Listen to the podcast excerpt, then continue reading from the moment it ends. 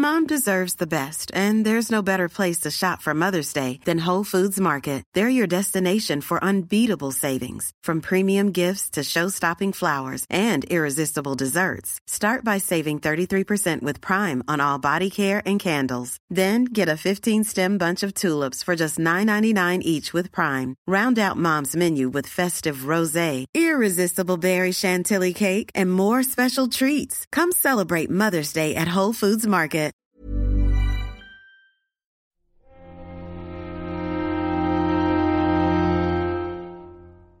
Muy buenas a todos y bienvenidos a El Nexo, un espacio para la reflexión sobre la actualidad del videojuego. En el capítulo de hoy vamos a contar, ya veréis, casi una pequeña historia. Vemos que toda la actualidad se va hilando, se va relacionando hasta contar un mismo cuento, la historia de la nueva generación. Empezaremos por esos retrasos que se han ido acumulando, que han creado casi un efecto de bola de nieve, para terminar hablando de esos primeros meses de etapa de las nuevas consolas y cómo podrían ser. Habrá mucho de especulación porque lamentablemente todavía no tenemos toda la información disponible, pero siempre intentando llegar a un punto esclarecedor. Vamos a ello.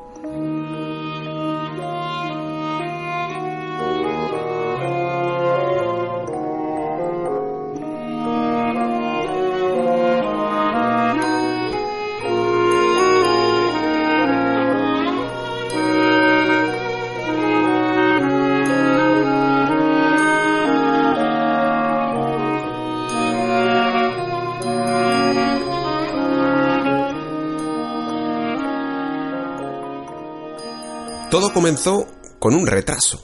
Un retraso importante porque el juego es muy esperado, Final Fantasy VII Remake. El juego iba a salir el 3 de marzo, lo teníamos casi a la vuelta de la esquina. Ha retrasado algo más de un mes hasta el 10 de abril. No es un retraso realmente significativo. Lo que pasa es que cuando se anunció, la verdad es que creó un momento un tanto peligroso, uno que luego por otros retrasos se solucionaría solo, pero que dejaba el panorama en el calendario bastante apretado, ¿no? En cuestión de prácticamente 15 días, 20 días, teníamos de lanzamiento Resident Evil 3 Remake, este Final Fantasy VII Remake y Cyberpunk 2077 una auténtica locura y que probablemente pues dio ya las razones suficientes como para que se anunciaran los siguientes retrasos. Sobre Final Fantasy VII Remake en el fondo no hay nada nuevo, pero sobre los retrasos quizás sí que habría que mencionar alguna cosa, ¿no? Porque sí que es cierto que es un tema que a la gente le, le importa muchísimo. A mí personalmente no me, no me afecta tanto los retrasos. Yo sí que entiendo esas personas que a lo mejor de manera anticipada incluso pues ya no solo es que hayan reservado el juego sino que incluso se están preparando un poco el calendario pues para disfrutar de un juego mm, muy importante que les gusta mucho que incluso llegan a, cogerse hasta vacaciones bueno, que el caso de Final Fantasy VII aquí en España lo cierto es que se cuela ya directamente dentro del calendario eh, de vacaciones no porque se mete directamente dentro de la Semana Santa. La cuestión es que yo no tengo tantos problemas con los retrasos en el momento en el que intento un poco pensar en cuáles son las circunstancias que han podido dar lugar a ello. Entiendo perfectamente que a la hora de especular una fecha de lanzamiento se pueden tener siempre en consideración todas estas cosas eh, de manera anticipada para que no decepciones al jugador, ¿no? ¿Para qué anunciar en el fin y al cabo una fecha de lanzamiento si no la tienes clara? Pero la cuestión es que a la hora de crear algo, siempre intento tener también en consideración cuáles pueden llegar a ser eh, los momentos por los que está pasando ese creador, ¿no? Mirad, por ejemplo, eh, este propio Nexo que estáis escuchando llega, yo diría que va a llegar dos días tarde al final eh, del calendario habitual que tenemos de cada siete días, ¿no? Y llega tarde por una serie de circunstancias, una serie de circunstancias que, bueno, pues generalmente son personales, ¿no? En, mi caso, por ejemplo, pues también es que eh, ando un poco mal últimamente, he tenido que ir al médico, me va retrasando todo el trabajo y luego además es que anímicamente pues tampoco me encuentro en el mejor momento por una serie de circunstancias, ¿no? Entonces, mm, todas esas cosas al final pues afectan cuando sencillamente hablamos de nombres, cuando hablamos de Final Fantasy VII, cuando hablamos de Square Enix como empresa, ¿no? Todo suena muy robótico, todo suena muy mecánico y las, y las máquinas normalmente están engrasadas y funcionan bien, y cuando no funcionan bien se estropean, no hay término medio, ¿no? No es que tarden a arrancar por lo general, suele, suele ser que hay un error y hay que solucionarlo, pero es que las cosas, las fechas de lanzamiento no dejan de ser trabajo humano trabajo creativo. Y el trabajo creativo está supeditado a un montón de cosas, a imprevistos de todo tipo, a estados anímicos de sus desarrolladores, a circunstancias que no se han podido solventar por fallos incluso de de las propias tecnologías que estén usando, de cualquier cosa, desde un yo qué sé, desde un actor que se pone malo en el peor momento y tienen que, o una frase que no está bien realizada y tienen que volver a llamar al actor para que la interprete, hasta evidentemente la cantidad de bugs que podemos llegar a ver en un juego y que prefieren solucionar antes del lanzamiento, ¿no? Entonces, tiendo siempre de manera natural a entender estas cosas. De verdad, aunque nos pese, aunque nos chafe, aunque llegue mucho más tarde ese producto, evidentemente cuando llega un momento quizá punto de rotura, ¿no? El caso de, yo que sé, por ejemplo, Half-Life 3, ¿no? Que llega un momento en el que ya directamente es que ni se le espera. Pero cuando se trata de cuestión de meses, Incluso en otros casos que vamos a ver también hoy, como retrasos indefinidos sin fecha, tiendo a comprender la situación humana que puede haber detrás. Tenemos en cuenta también además que en el caso de Final Fantasy VII, bueno, yo no he querido mirar nada, tampoco sé exactamente si puede llegar a estar eh, esto de alguna manera relacionado, pero ha habido un montón, un montón de leaks por ese fallo que ya sabéis, y si no lo explico, que ha habido a la hora de, de preparar para el lanzamiento una posible demo del videojuego, ¿no? Esto se encontró a través de unos servicios de PlayStation Network que tienen privados y que al parecer pues los hackers o los piratas pueden ya acceder a él directamente em, descargar esa demostración y a través de un data mining que es un poco pues el escaneado un poco de los datos que tiene esa demo encontraron incluso información que iba más allá de la propia demo hasta revelarte cosas de todo el argumento del primer videojuego. Yo no he querido leer absolutamente nada. No sé si quizá debería hacerlo pero no sé si, si para el poco tiempo que hay en el fondo merece la pena desvelarte cosas del argumento sencillamente por la curiosidad o por la información, directamente por daros la propia información. Yo creo que no hace falta, no creo que cualquier persona que esté interesada en este juego quiere no solo ver todo de nuevo, todo lo que experimentó en su momento de los que ellos jugaron al juego eh, original, sino también todas esas sorpresas que nos espera el juego, pues verlas según van sucediendo en pantalla. Entonces no he querido hacerlo. La cuestión es que Final Fantasy VII Remake es el menor de nuestros problemas, por decirlo así, ¿no? Porque esta fecha, pues al final se cuela un mes más tarde y no hay mucho más que decir. Sin embargo, otros juegos vieron, yo creo, aquí la ventana para anunciar sus fechas de lanzamiento. Por eso decía antes lo de la bola de nieve. Me gustaría ver, esto, evidentemente nunca se puede saber, ¿no? Cuando nos ponemos en, en estos condicionales, en qué hubiera pasado si, pero, ¿qué hubiera pasado si Final Fantasy VII no hubiera, digamos, dado el pistoletazo de salida a este anuncio de, retrasos? A lo mejor eh, hubieran incluso intentado seguir para adelante algunos de ellos, o no se hubieran anticipado tanto, por lo menos, en el, en el anuncio, ¿no? En el caso a lo mejor de Avengers, que es el siguiente del que vamos a hablar, pues sí que viniendo de la misma compañía lo tenían un poco más claro, que podían hablar también de este retraso. El juego que iba a llegar pues aproximadamente en mayo, si no me equivoco, se retrasa al 9 de septiembre. Y en el caso de Final Fantasy VII, creo que todo nos queda un poco más claro que para un mes la cosa más, más de un pulido general y de solucionar algunos bugs de última instancia, ¿no? Pero en el caso de Avengers, creo que de verdad el juego lo necesita.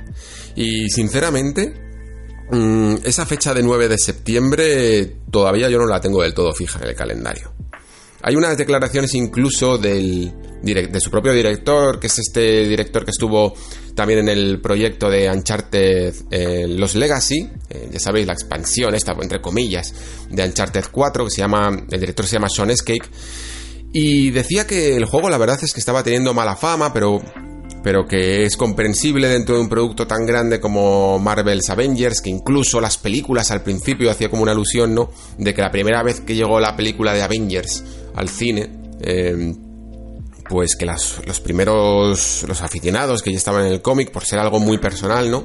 No estaban del todo convencidos con, con esta película. Yo la verdad es que no lo sé porque no soy muy, muy fan de, de los Vengadores o del universo Marvel en general, pero mmm, tampoco recuerdo exactamente hasta qué punto se podía llegar a, a ver con mala cara las películas. La cuestión es que el videojuego no es precisamente y literalmente solo por las caras de los Vengadores, sino también porque la gente que lo hemos podido probar, y no solo periodistas, sino también jugadores en algunas de las ferias que hubo el año pasado, pues tuvieron la, la, oportunidad de probar esta demo y no sé, no todo el mundo estaba del todo convencido, había algunos jugadores que sí, evidentemente, pero a mí por lo menos, personalmente, ya os dije que no era un juego que me estuviera llamando mucho la atención, que el tutorial ya de por sí me parecía demasiado, no engorroso, pero sí pobre en cuanto a mecánicas, que no dejaba ver para nada en absoluto lo que era el propio videojuego o lo que iba a ser el propio videojuego en sí en base a las promesas que había hecho Square Enix, ¿no?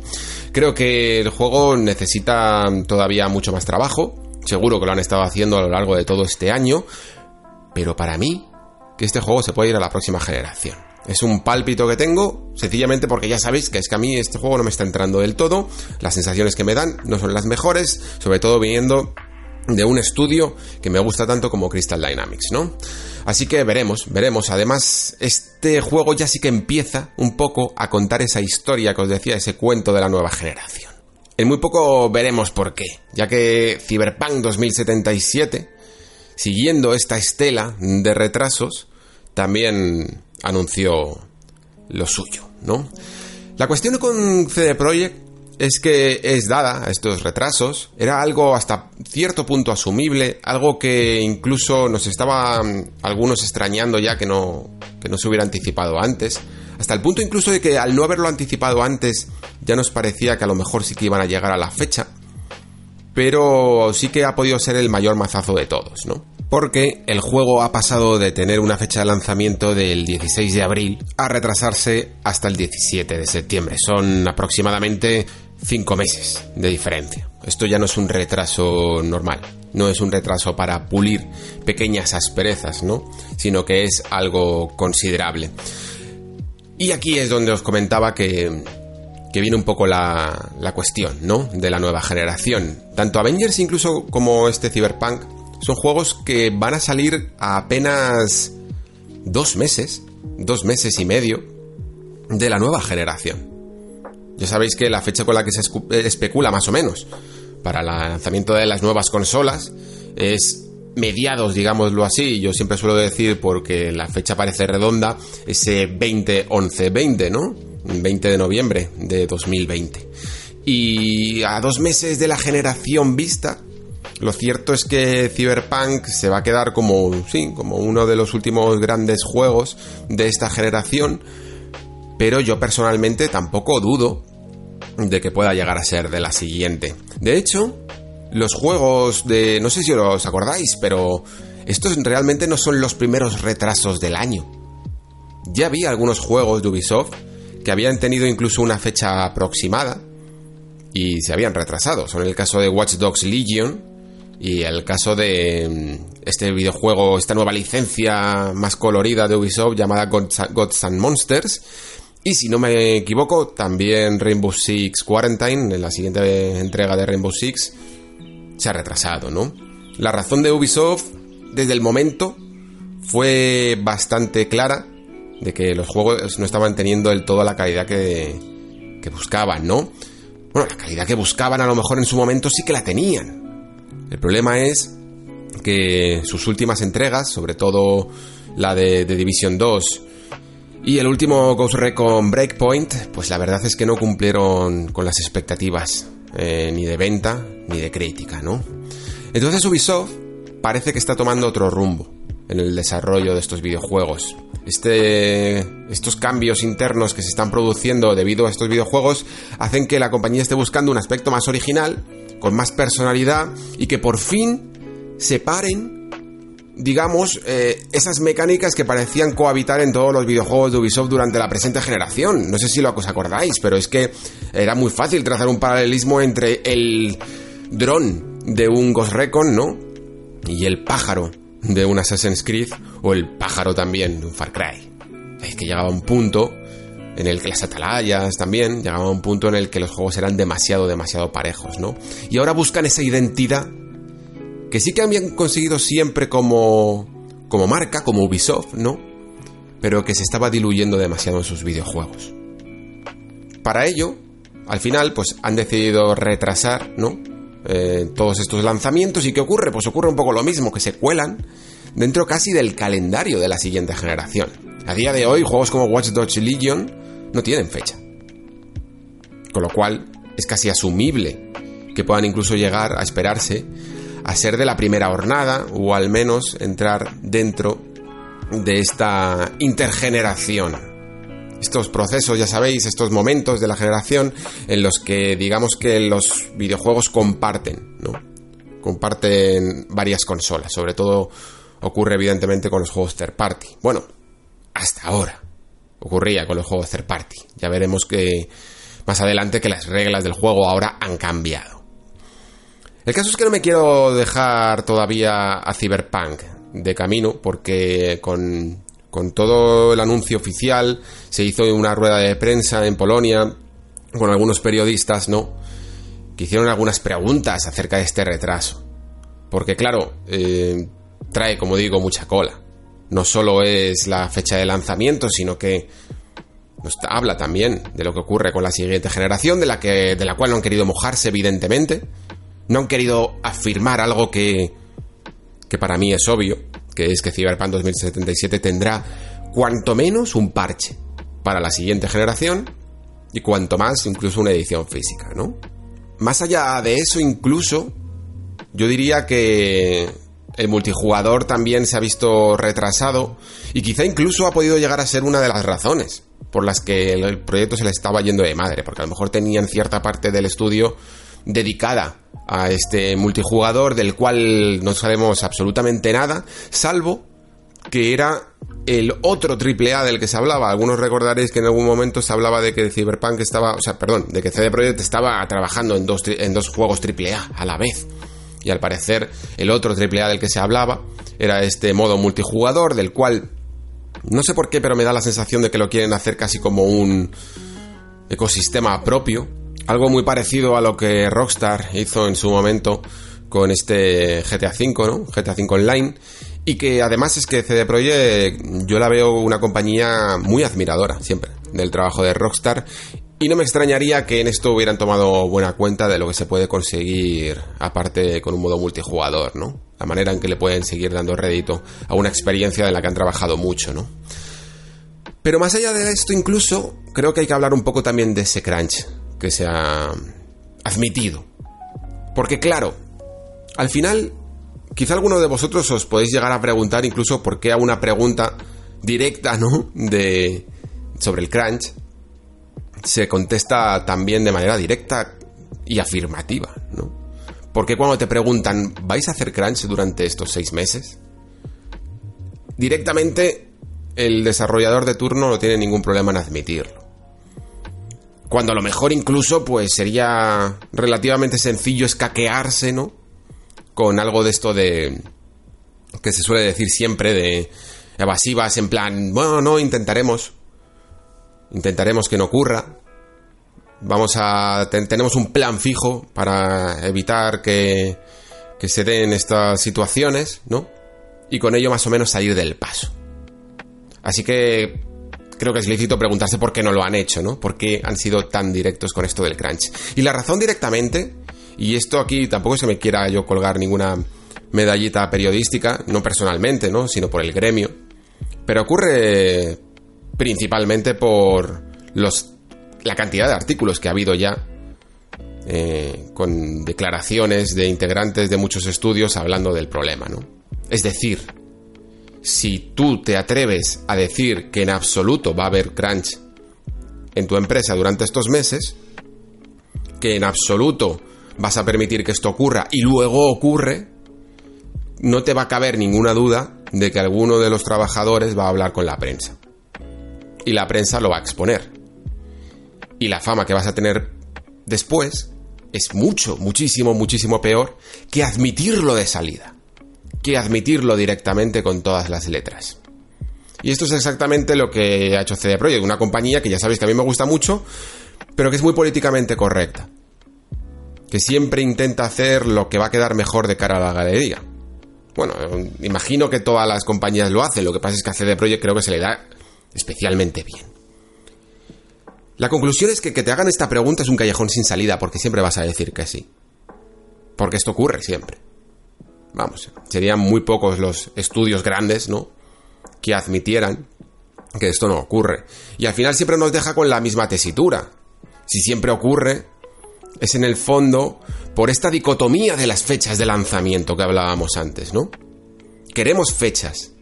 Queremos anticiparnos a cuándo podemos jugar a estos grandes juegos. Sin embargo, esas fechas no solo no son sostenibles, no son verosímiles, sino que encima, incluso admitiendo un retraso de medio año, tampoco lo son para la salud de sus trabajadores.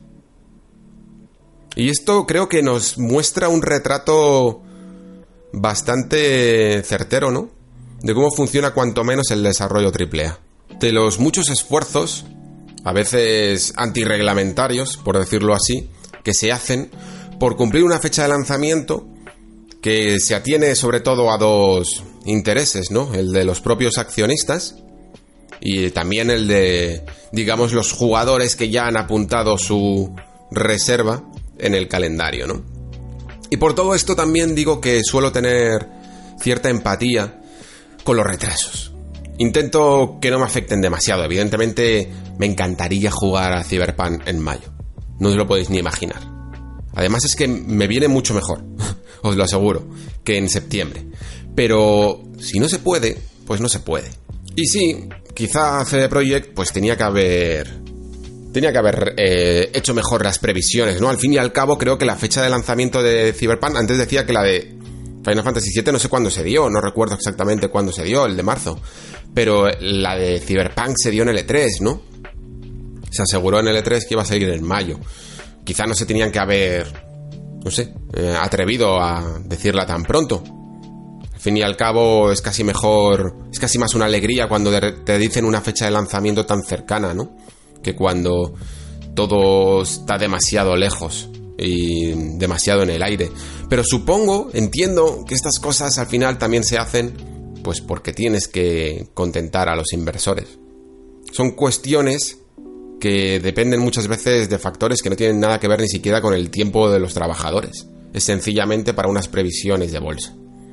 Para las previsiones de los propios accionistas, para contentarlos en la junta anual o yo qué sé. Pero tiene algo que ver, ¿eh? Sencillamente por la razón de que, por ejemplo, compañías como Bethesda, sabéis, que en algunos casos han podido llegar a, dar unas fechas de lanzamiento muy cercanas en el tiempo, ¿no? De repente abres una página web de noticias y te dicen que tienes el siguiente Fallout o el siguiente Elder Scrolls a la vuelta de la esquina.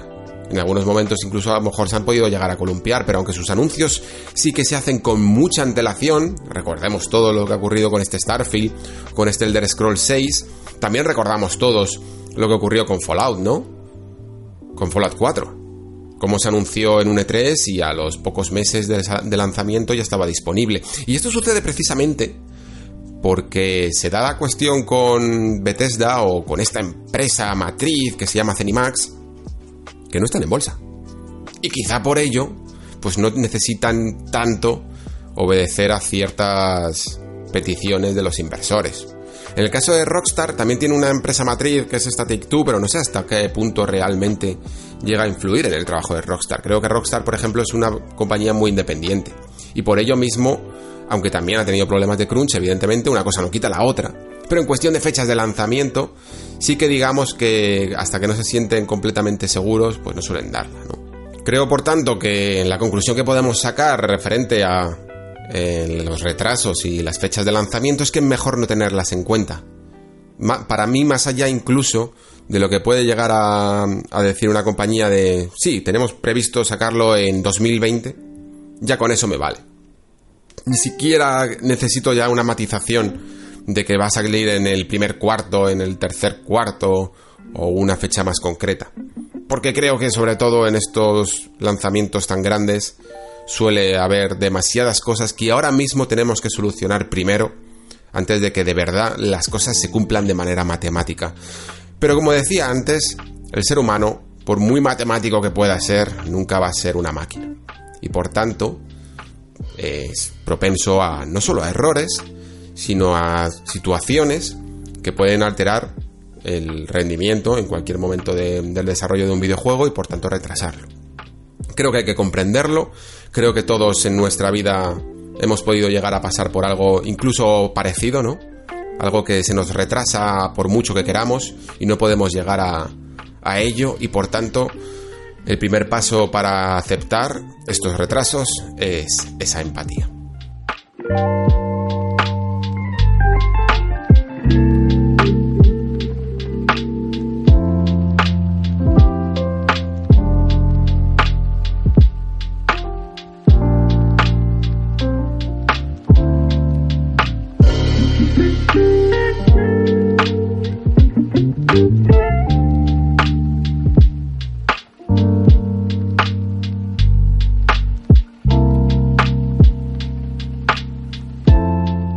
Pero el cuento no acaba aquí, evidentemente.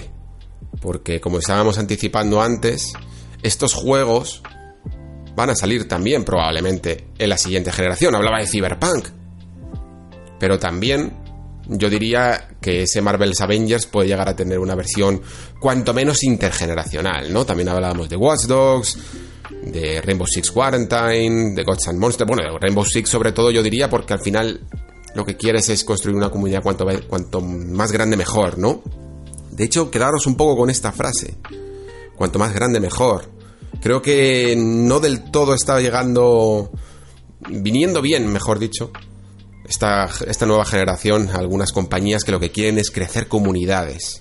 Y las barreras de nueva generación hacen, dividen, ¿no? Pueden llegar a dividir a esas comunidades. La cuestión es que se plantea un dilema. Vamos a poner el caso de Cyberpunk, sobre todo, que es un juego largo. Porque a lo mejor jugadores que tengáis mucho tiempo, o por ejemplo yo que evidentemente soy prensa y, y juego todo de salida, tengo tiempo para jugar, ¿no? Para darle muchas horas a ciertos títulos largos, pues a lo mejor no voy a tener este problema. Yo en el caso de Cyberpunk, más que probablemente incluso juegue en PC y digamos que juegue a la entre comillas, mejor versión disponible de lanzamiento, ¿no? Pero para muchos jugadores hay una gran diferencia entre abril y septiembre a la hora de plantear este juego para la siguiente generación. Supongamos incluso que te compras tanto de salida Cyberpunk como de salida una PlayStation 5 o una Xbox Series X. Tú podrías incluso llegar a empezar tu partida de Cyberpunk en esta generación y acabarla en la siguiente. Quizá. ¿No? No creo que fuera tan difícil con lo común de la arquitectura de estas máquinas y con la transición tan fácil y tan ligera que parece que se está haciendo de esta generación a la siguiente, que tu partida se guardara en una nube y se descargara para la siguiente consola y no emulando, digamos, la versión de esta generación, sino aplicando incluso un parche, unas mejoras que ni siquiera CD Projekt en el fondo tendría que reconstruir, que tendría que, que ir trabajando, ¿no? O por lo menos no trabajando mucho, porque ya tiene allí la versión de PC con esas mejoras incluidas, ¿no? Y que podría sencillamente traducir. Podrían incluso estar trabajando en una versión ya next gen y directamente de esa ir puliendo la de esta generación. Por mucho que digan que no están trabajando, CD Projekt siempre va a negar la mayor en estas cosas, ¿eh? Recordad, si no, lo que ocurrió con The Witcher 3, cuando salía un PlayStation 4 Pro y luego Xbox One X. Dijeron que no iba a tener ningún parche, que The Witcher 3 ya era un juego acabado, mm, que estaba bien como está, ¿no?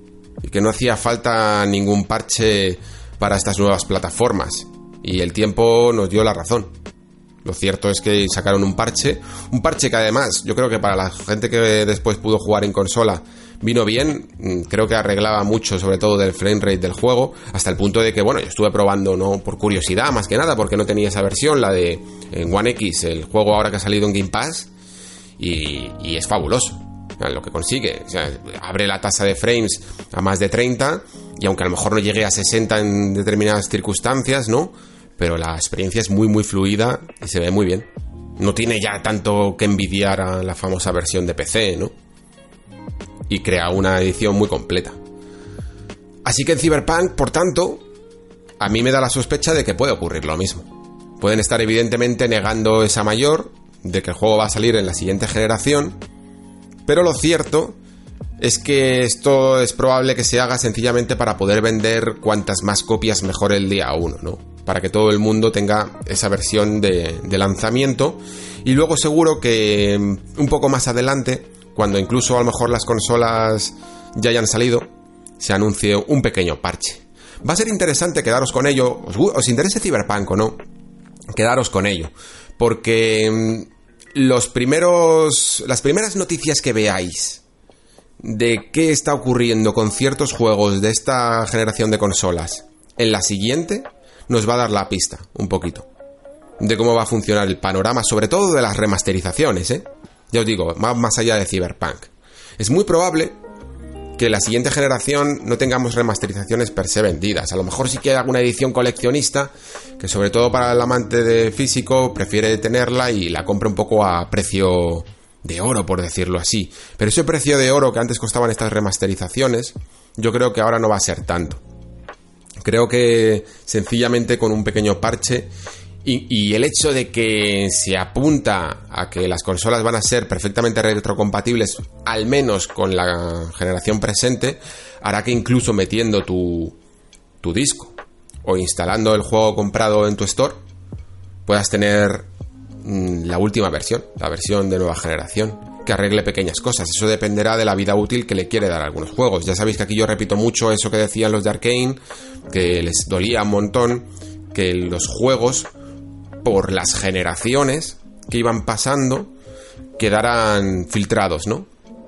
No pasarán por un filtro y por lo tanto parece que no pasan a la historia, que no pueden seguir adelante, ¿no? Mientras que tú una película, da igual que la que sea del 91, la puedes seguir viendo perfectamente, pero parece que un juego, si no está producido especialmente para esa máquina, ya no tiene pase. Y para que ocurra ese pase hay que remasterizarlo y hay que venderlo de nuevo. Y yo creo que los videojuegos tienen que apuntar a una cierta naturalidad en la reproducción. En eso estoy muy de acuerdo con Phil Spencer. las generaciones, tecnológicamente, y de esto también hablaremos un poco a continuación, tienen ciertas ventajas a la hora de dar algunos saltos tecnológicos, ¿no?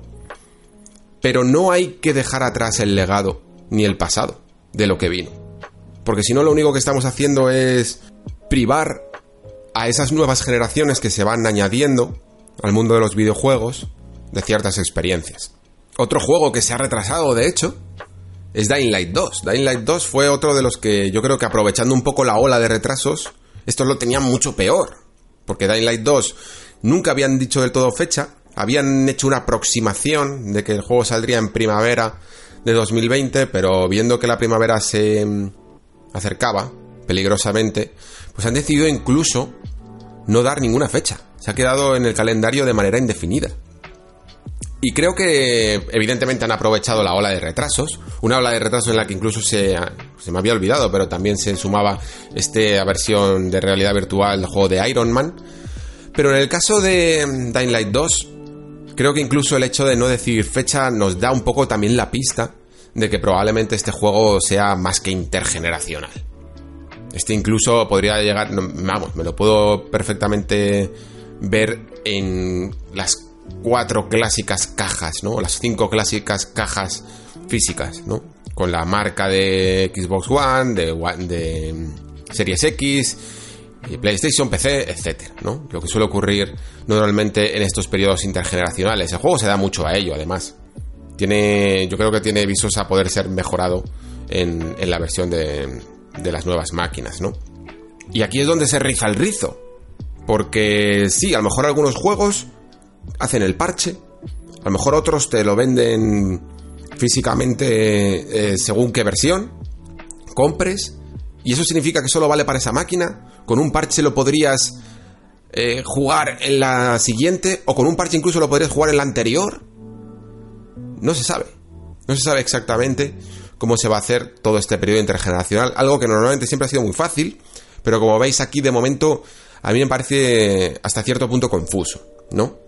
Creo que hay mucho que conocer todavía, hay muchas preguntas que hacer. Incluso creo que cuando se haga, digamos, una presentación más oficial de las consolas de nueva generación, cuando tengamos esa conferencia de Xbox en el E3 y la que haga Sony cuando le dé la gana hacerla, todavía van a quedar incluso muchas preguntas en el tintero. Sobre todo alrededor de estos ecosistemas compartidos, ¿no? Vamos a empezar a llamarlo así, ahora veréis por qué. La cuestión es que cuando se anuncien estas máquinas, nos van a intentar, supongo, llenar los ojos de nuevos gráficos y nuevas, nuevos juegos, anuncios de mm, títulos de lanzamiento, supongo que también precios cuando sea, fechas. Pero estas cosas más técnicas, ¿no? De cómo se va a hacer la transición, creo que algunos los tienen más claro que otros. En el caso de Xbox, yo no tengo duda de que van a intentar poner todo de su lado para que no solo sus juegos mm, de, de cabecera vayan a ser completamente compartidos por el ecosistema, sino que algunos third party también lo hagan, ¿no? Que esa transición sea suave. Ellos mismos han sido bastante pioneros a la hora de hacer estas versiones mejoradas. Ya no solo la retrocompatibilidad que habréis visto cuando metes un Bankis, por ejemplo. Creo que, era, que Bankis es uno de ellos, espero no equivocarme ahora en, Xbox One y funciona. O metes un Ninja Gaiden de la Xbox original incluso, ¿no? Y también te funciona. Creo que también han sido, han sido pioneros principalmente por esas versiones mejoradas, esas versiones en handset, que la verdad es que crean un cambiazo en el juego que es verdaderamente impresionante. Los que hayáis podido probar, por ejemplo, Red Dead Redemption es increíble. Es que incluso juegos como el último Splinter Cell Blacklist, que era un juego que yo directamente jugué en PC porque las versiones de, la anterior generación me parecían terribles, la verdad. Eh, creo que no aprovechaban. Era un juego verdaderamente de nueva generación cuando salió, allá por 2013 incluso. Y con esta versión mejorada, pues es que a día de hoy merece mucho la pena jugarlo en una One X. Así que creo que por lo menos por el lado de Microsoft, estas cosas las tienen bien claras. Y no creo, no creo, la verdad, que cambie mucho, por lo menos en el lado de Sony, a que nos quieran de alguna manera vender remasterizaciones, ¿no? A precio de oro, como decía antes. Sin embargo, hay una cosa en Sony que sí que puede cambiar. Vamos a verla.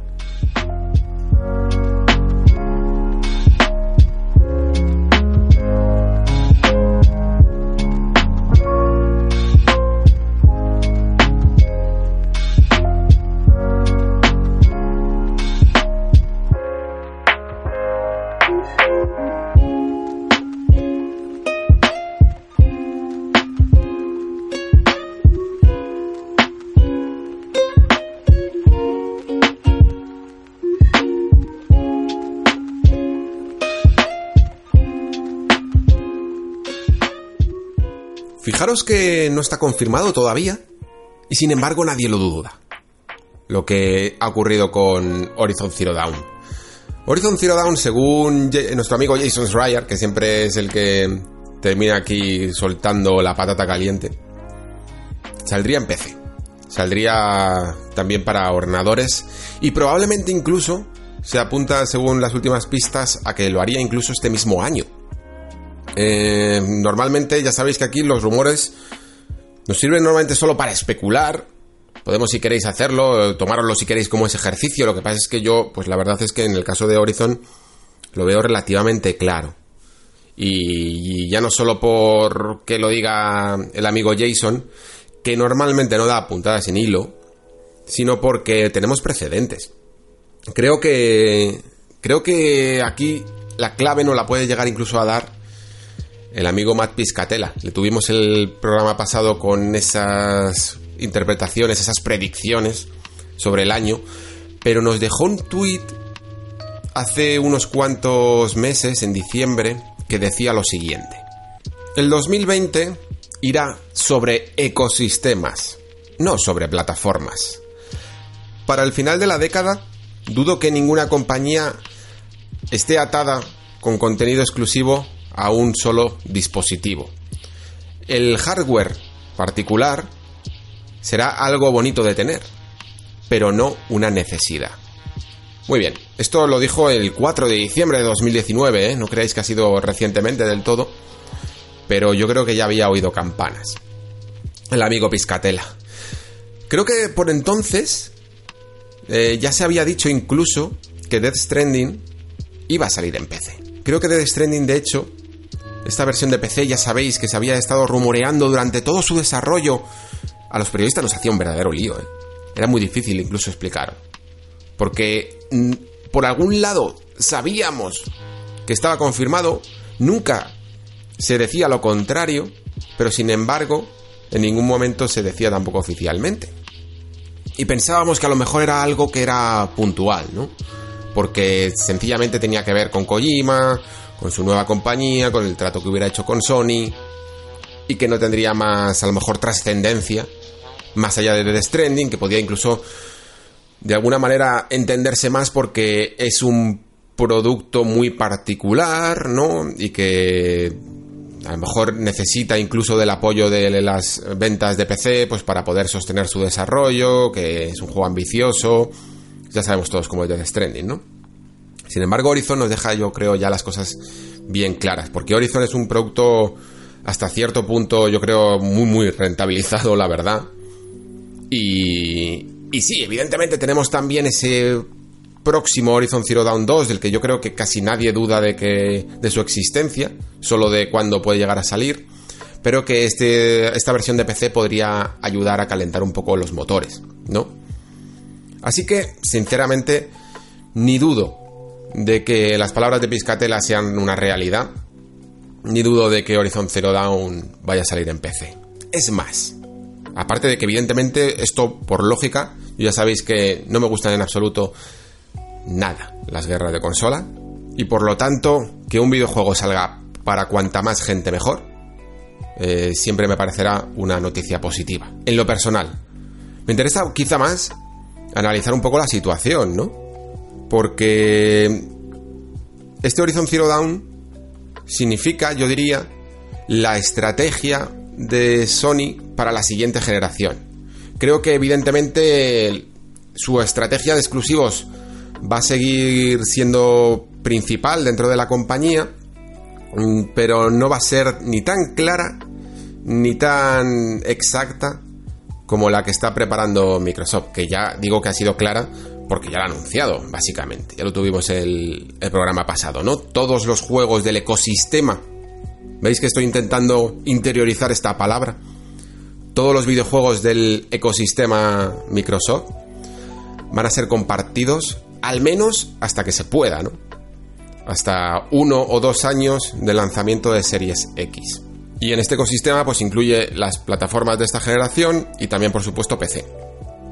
PC creo que es esa piedra angular en la que se pueden apoyar estas compañías, ¿no?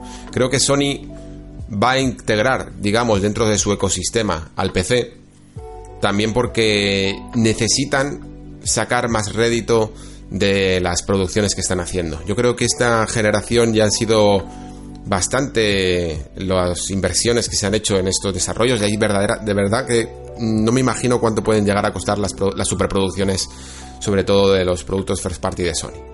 Porque es una verdadera locura. Y en algunos casos sí que es cierto que se han rentabilizado. Pero creo que van a intentarlo mucho más. Lo que pasa es que no creo que esta opción de salir también en PC sea simultánea al lanzamiento exclusivo de sus juegos en PlayStation 5, por ejemplo, o como está haciendo ahora en PlayStation 4. Creo que esta, este sistema, ¿no? De sacar los juegos en PC meses más tarde, o incluso un año o más más tarde, como en el caso de va a ser de Horizon, va a ser un poco la dinámica habitual de la empresa.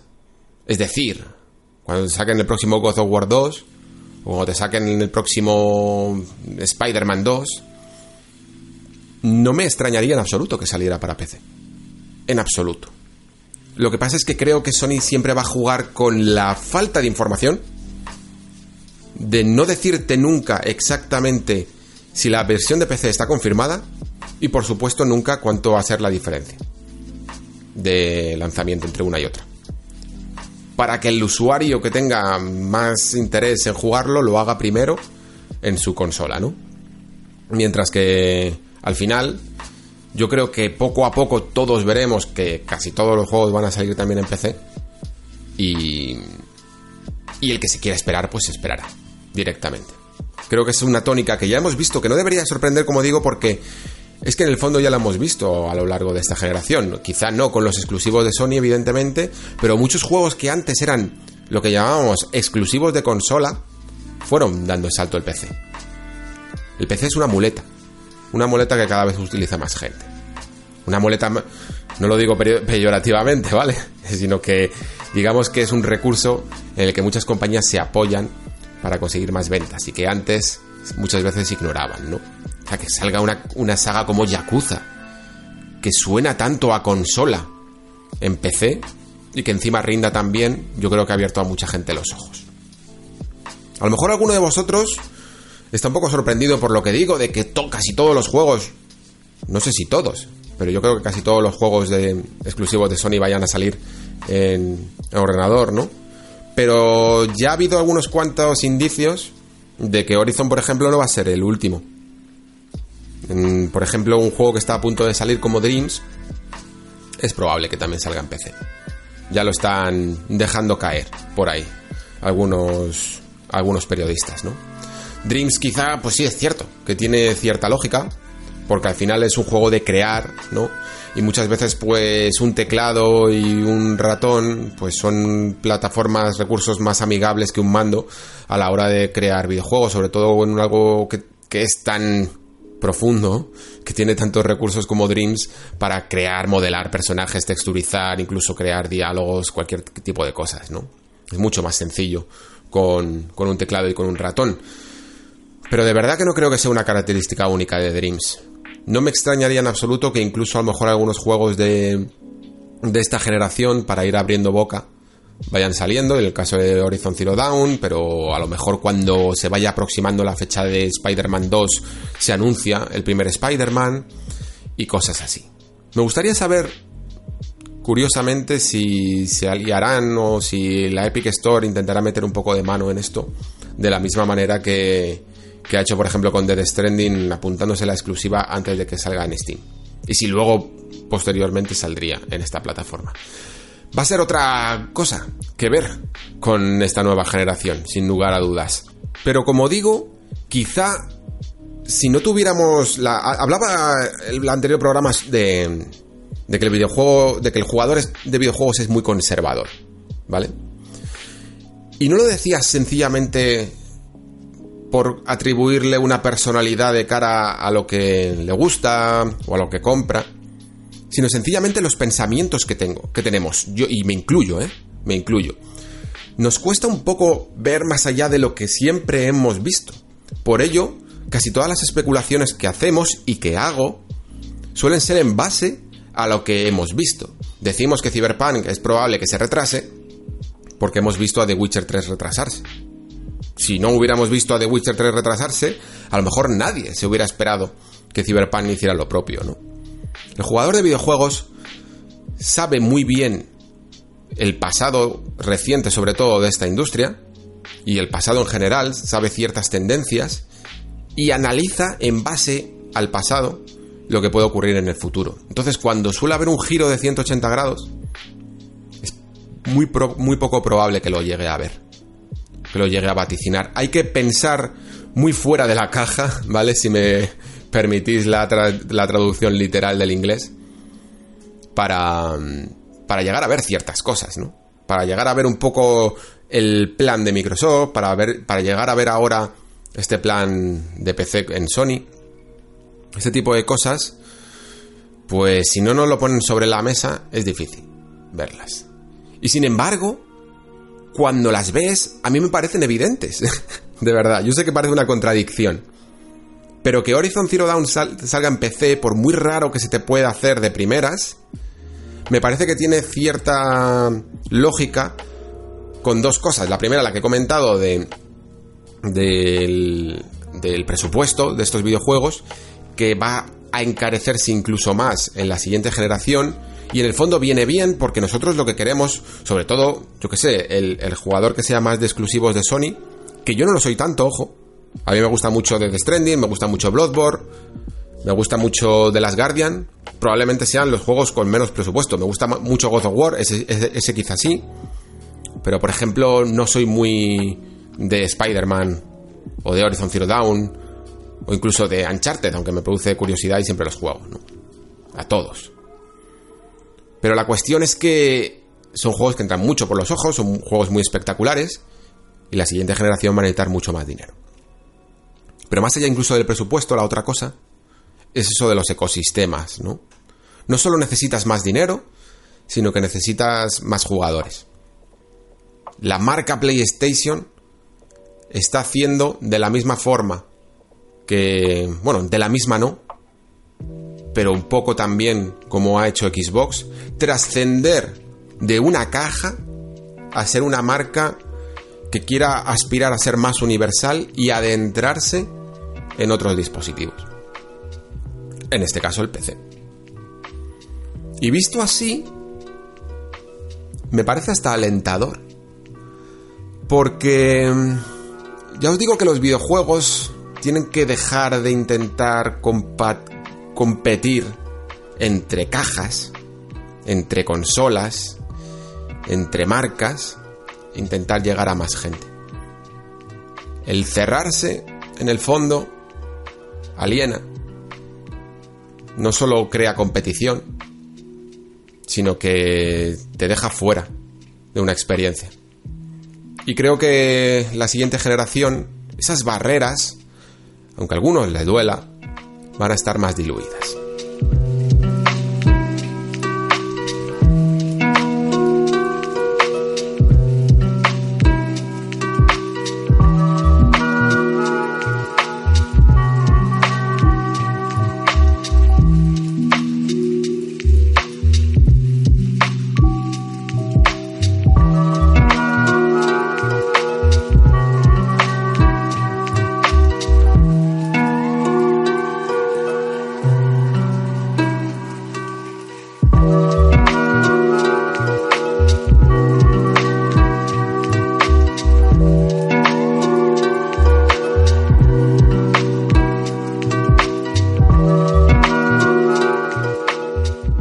Última sección del programa de hoy. Va a ser más cortito que normalmente. Que luego tendremos la sección de los comentarios que va a estar bastante abultada. Pero es que la actualidad de esta semana no da para más. A mí me estaba costando un poco incluso llegar a encontrar ciertos temas. Al lo he hilado un poco con este cuento de la nueva generación, ¿no? Pero lo cierto es que todavía se va acusando el mes de enero.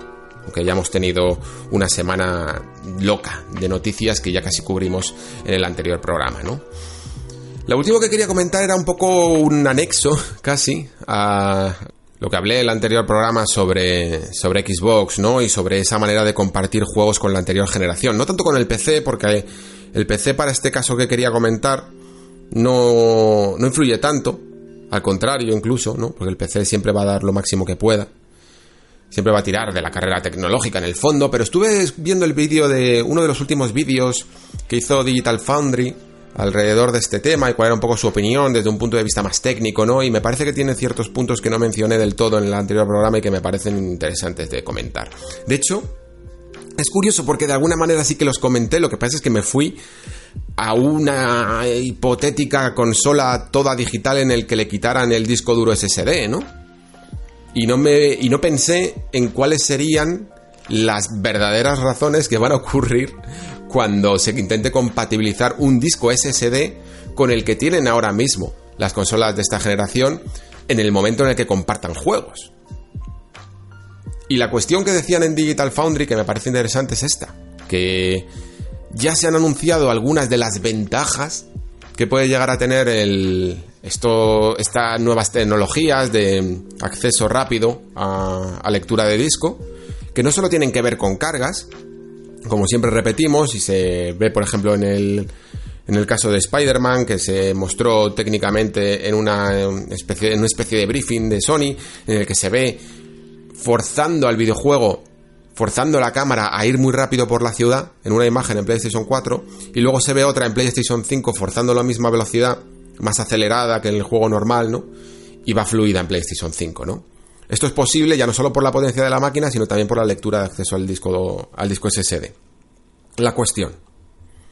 Los juegos que salgan a la vez en Xbox One X, por ejemplo, o incluso un Xbox One, si la meten dentro del ecosistema de Microsoft, y salgan en una serie X, van a compartir ciertas características. pongamos un ejemplo, que a lo mejor lo entendemos mejor.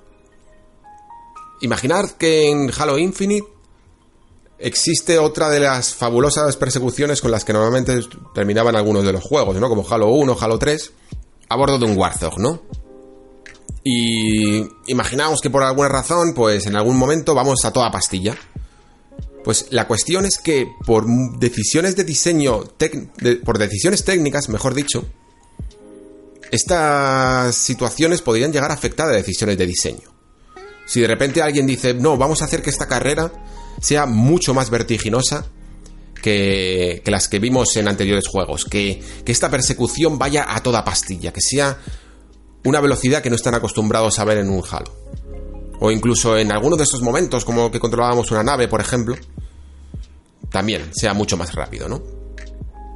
Sin embargo, rápidamente alguien del equipo técnico le diría que no puede ser, ¿no? Porque tienen que compartir cierta tecnología con los discos duros de la anterior generación.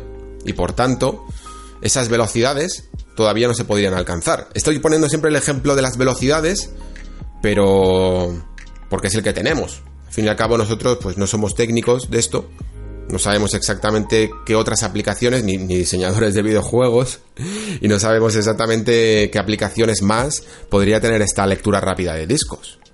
Pero lo que sí que sabemos es que digamos que una consola, una generación, está poniendo un poco de freno a la otra, ¿no? Esto es lo que decían en Digital Foundry, ¿vale?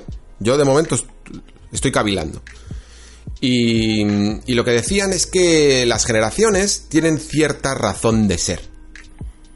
El salto, y digo salto casi literalmente, ¿no? Porque hay un abismo tecnológico que se queda en el camino, que nunca llegamos a ver del todo entre consola y consola, ¿no?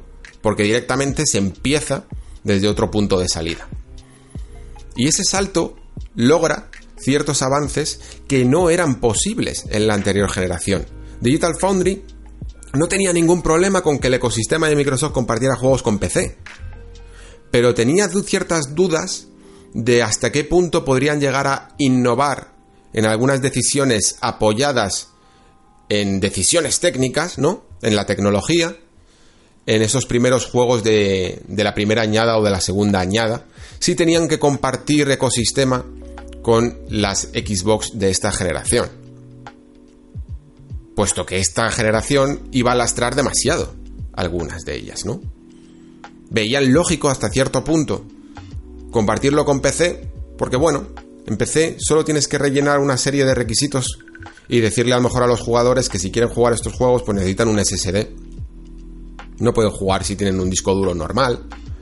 O les pides eh, una gráfica de, o un procesador desde cierto punto, ¿no?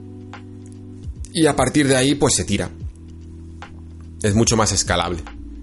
Pero en el caso de Xbox One y One e incluso One X, que también necesita de alguna manera de disco duro rígido, pues el compartir esta tecnología sencillamente hará que los primeros videojuegos sean muy parejos.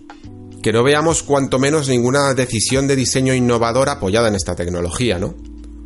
Otra forma de verlo es que en el fondo, no sé, eh, la, veo, no la veo descabellada del todo, es que en el fondo tampoco quede mucho nuevo que inventar. Que sí, que es cierto, que Spider-Man puede correr más rápido en PlayStation 5. Pero que en el fondo los cambios que vaya a haber entre generaciones no sean nunca tan tan grandes como para justificar ese salto, ¿no? al fin y al cabo no han sido pocos los desarrolladores que han dicho que esta nueva generación pues no va a dejar de ser una generación de un poco más gráficos y poco más, ¿no? y tampoco creo que venga nada con ningún dispositivo de hardware externo o algo que los vaya a dar una vuelta como, como por ejemplo pudo hacer en su, en su momento Wii. Por lo tanto, mm, la diferencia no sería tanta y sobre todo además no sería durante tanto tiempo porque al final que es un año o que es año y medio. A lo mejor para algunas personas que sean muy de early adopters le puede suponer una gran diferencia entre y les hagan decantarse por una consola o por otra pero sinceramente tampoco lo veo más allá de la teoría técnica que han aplicado aquí los amigos de Digital Foundry.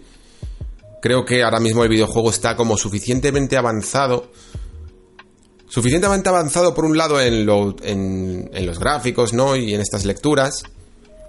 Y suficientemente retrasado en otras cuestiones quizá más de inteligencia artificial, que todavía no saben muy bien a lo mejor cómo aplicar o qué tipo de tecnología necesitarían para ella, como para que haya unas diferencias claras, ¿no? Estamos un poco en un impasse. Esta generación, la, la presente ya lo era un poco, pero las siguientes máquinas no dejan de ser una evolución hasta cierto punto tranquila de las presentes.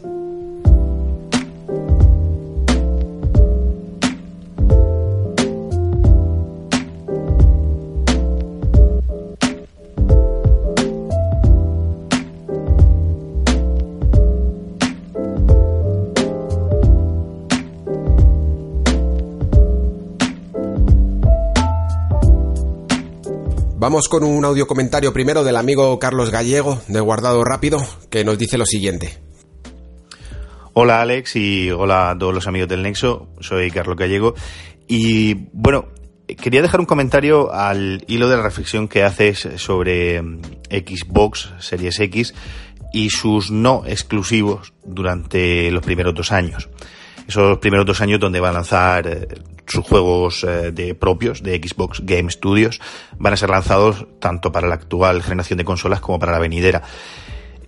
Comparto prácticamente al 100% toda la reflexión que hiciste en, este programa sobre el que comento, pero se me despiertan ciertas dudas o me despiertan ciertas dudas otros factores que a lo mejor deberían de ser tenidos en cuenta.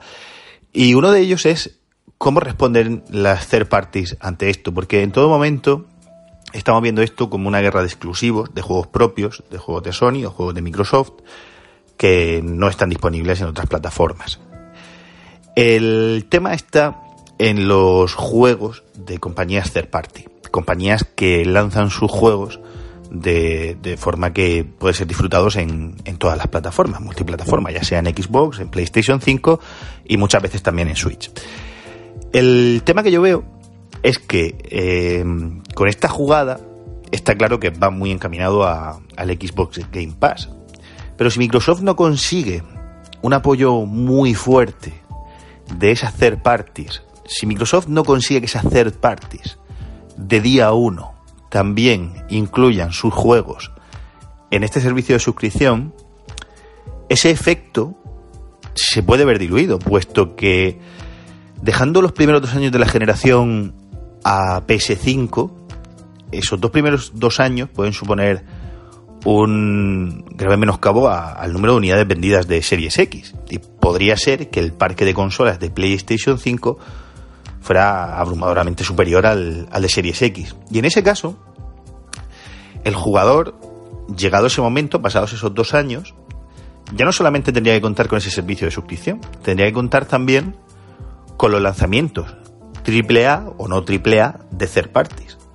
Si me he hecho con una PS5 y tengo el Game Pass disponible en mi One S o One X y ya tengo esa oferta cubierta, ¿por qué voy a invertir más en ese momento solamente por los exclusivos de, de Microsoft a partir de ese momento? Habría que ver cuántos exclusivos vendrían de Microsoft en ese momento y qué calidad tienen, porque todo eso lo determina. Pero con respecto a los juegos third party, con respecto a las demás compañías, Activision, Electronic Arts, Bethesda, no sé, digo algunas que me vienen ahora mismo a la cabeza, Ubisoft, habría que ver si el jugador elige para el lanzamiento de día 1 Xbox puesto que si del lanzamiento de día 1 no está incluido en el Game Pass los juegos de third parties y ya tengo otra plataforma donde puedo disfrutarlas, ¿por qué daría el salto a Xbox en ese momento. A todo eso se le suma obviamente la gestión que haga Xbox de sus series. Las series X, series como lo quieran llamar, el nombre de la consola ya han comentado, ya se dice que simplemente será Xbox y que series es esa coletilla, ¿no? De futuras consolas intergeneracionales que van a venir. Ahí ya entran en juego otros factores, precio, calidades, eh, digital únicamente, físico, eh, físico más digital, eh, servicios de streaming, entran muchas cosas que están todavía por ver.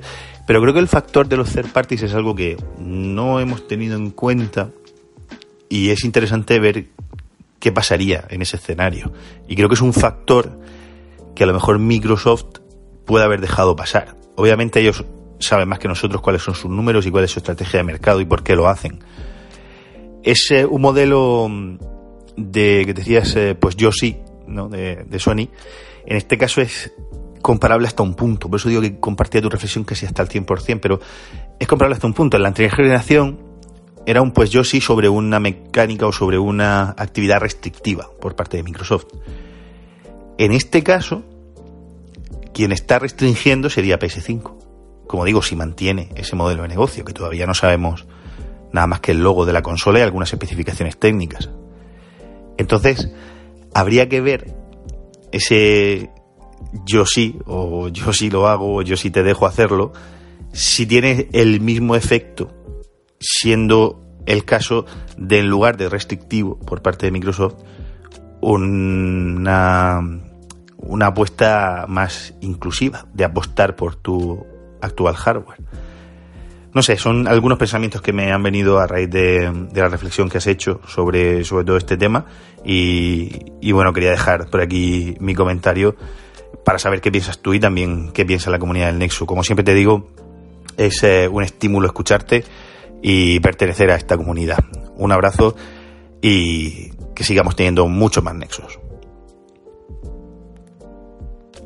Bueno, Carlos, pues la verdad es que abres un melón bastante interesante que todavía no había tocado, que es el de las third parties, y tienes bastante razón, porque es cierto que pueden jugar un papel clave, ¿no? En lo que ocurra en la siguiente generación. Veamos por partes. Eh, la primera es que un poco todo siguiera normal. suelo decir normalmente que, que me fijo mucho en lo que ocurrió la anterior generación con esto del PlayStation Plus, ¿no? Por porque se apoyaron bastante dicho en dichas third parties Sony para ofrecer unos cuantos juegos de calidad a final de generación y que hacían el producto muy atractivo, ¿no? De la misma manera creo que Microsoft también ahora, por ejemplo, con Game Pass está haciendo lo mismo y, y bueno, por supuesto también Sony con PlayStation Now.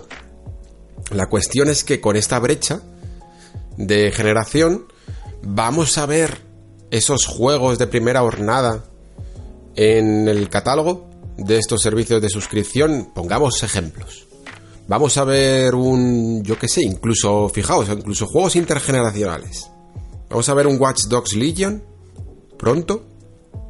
Vamos a ver un Cyberpunk. Cyberpunk no lo creo. Vamos a ver un Marvel's Avengers. Vamos a ver un Gods and Monsters, un Rainbow Six Quarantine. Pues no lo sabemos, ¿no? El próximo Assassin's Creed, a lo mejor los primeros juegos que todavía no estén anunciados para para esta mm, para esta la siguiente generación. Dying Light por ejemplo. Y si los vemos que a lo mejor no me cabe duda de que los lleguemos a ver la cuestión es cuándo no por mucho que la transición entre las generaciones sea taimada sea tranquila no quieran crear una barrera digamos que esa barrera se crea por sí misma, ¿no? Porque esas third parties también tienen ganas de vender esos juegos en su lanzamiento. ¿Hasta qué punto vamos a haber repetido el ejemplo de Devil May Cry 5 en Game Pass a los prácticamente 5 meses? Desde su lanzamiento por parte de Capcom.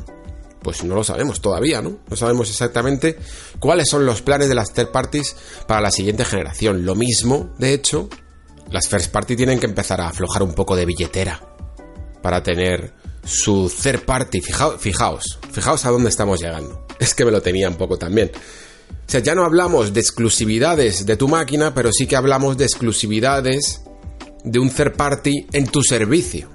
¿Vale? O sea, tú puedes comprar ese third party perfectamente de salida, pero si lo quieres dentro de tu servicio en el que pagas menos, se genera un nuevo tipo de exclusividad.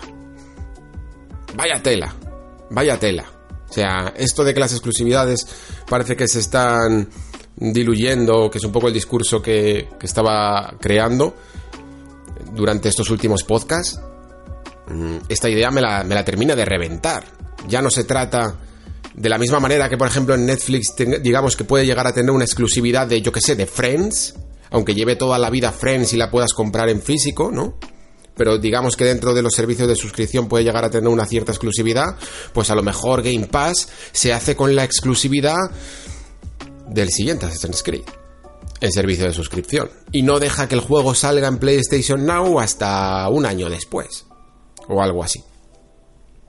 Pues volvemos a rizar el rizo. O sea que me parece, Carlos, una cuestión muy interesante y que puede definir perfectamente la salud, por lo menos la, salud de los primeros años de estos dos servicios, ¿no? Veamos un poco cuál ofrece mejores alternativas o empieza a generar una cartera de third parties más interesante y más prontamente. Porque, bueno, mm, los juegos independientes siempre van a estar ahí, por supuesto, y, vemos que Microsoft, por ejemplo, se está preparando mucho, muchísimo, con un montón de juegos eh, de diferentes presupuestos para poder ir rellenando el año, pero al final los juegos third party son muy, muy atractivos, son una parte muy atractiva del catálogo actual de estos servicios. Sobre el otro que comentaba, sí, es cierto, no es exactamente lo mismo. Eh, hay una gran diferencia entre eh, añadir y sustraer, ¿no? Que parece que, o limitar, que parece que es lo que está ocurriendo en esta generación. Lo único que simplemente me parece interesante esta forma pasiva que tiene muchas veces Sony de hacer las cosas, ¿no? Que sencillamente es como trazar una estrategia de marketing respondiendo a la competencia diciendo que ellos van a hacer, digamos, lo contrario, ¿no? En el caso de la anterior de esta generación era nosotros sí y ahora aunque el nosotros sí implique limitar la experiencia por los exclusivos, pero en el fondo deja claras sus sus intenciones, ¿no? Muchísimas gracias Carlos por este comentario y a vosotros oyentes, si queréis escuchar más reflexiones del amigo Carlos Gallego, iros al podcast de Guardado Rápido, que ahí le tenéis todas las semanas con un montón de especiales y también cubriendo la actualidad. Muchas gracias compañero.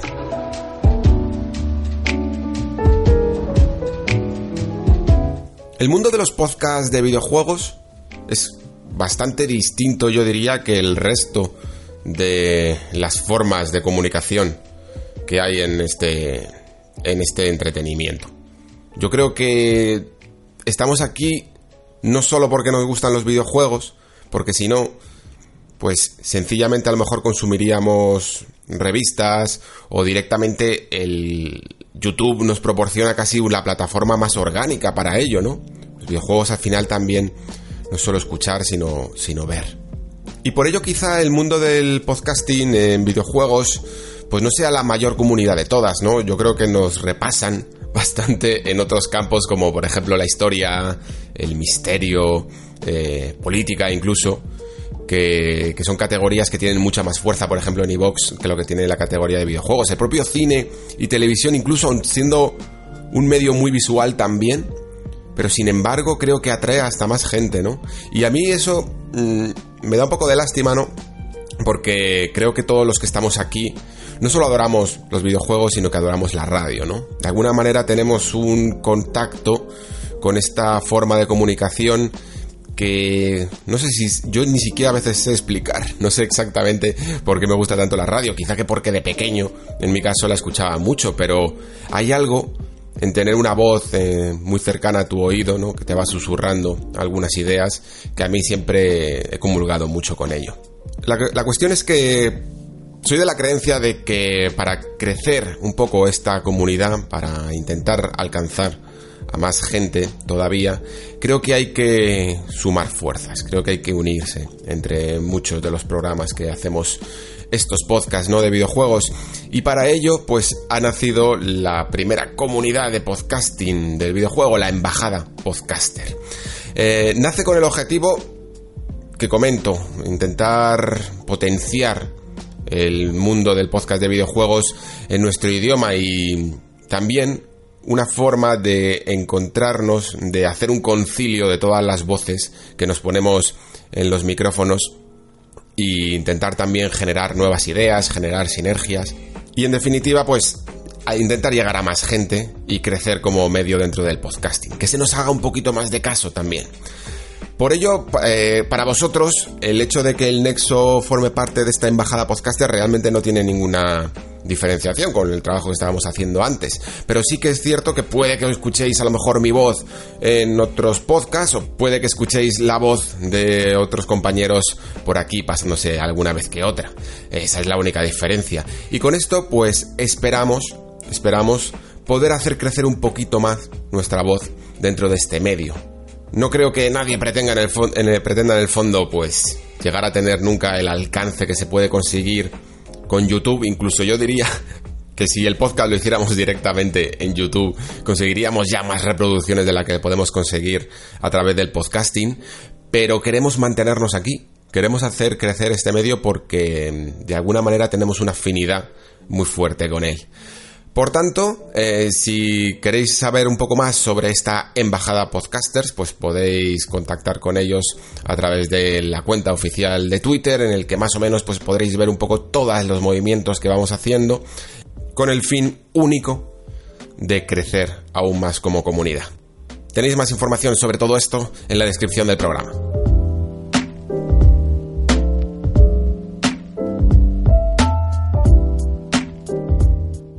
Vamos ahora con los comentarios en texto. Algunos de ellos los he tenido que resumir un poquito, ¿vale? Porque si no me va a comer un poco el tiempo, son muchos los que me dejasteis la semana pasada y muy interesantes. Quería meter el máximo número posible. Vamos a empezar con Biosid, que me dice: Hoy he leído varias filtraciones sobre Elden Ring. Por lo visto, Miyazaki está creando un mundo aún más cohesivo y en el que nuestras decisiones se verán reflejadas en el entorno más que nunca. Me preocupa que Miyazaki quiera hacer un mundo abierto al estilo Fumito Ueda, como bien apuntan las filtraciones, puesto que su entrada en este mundillo fue gracias a Ico y Sao de Colossus. ¿Qué opinas sobre estas nuevas filtraciones?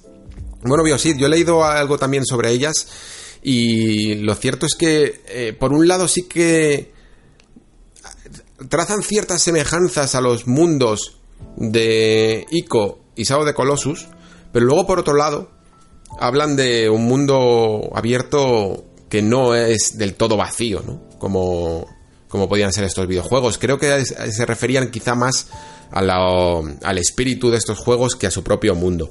Mm, creo que estaban más llenos de, cosas por hacer, por decirlo así. No iban tanto a una sola cosa como podía ser Shadow de Colossus. Bueno, que porque ahí con el fondo no era un juego de mundo abierto.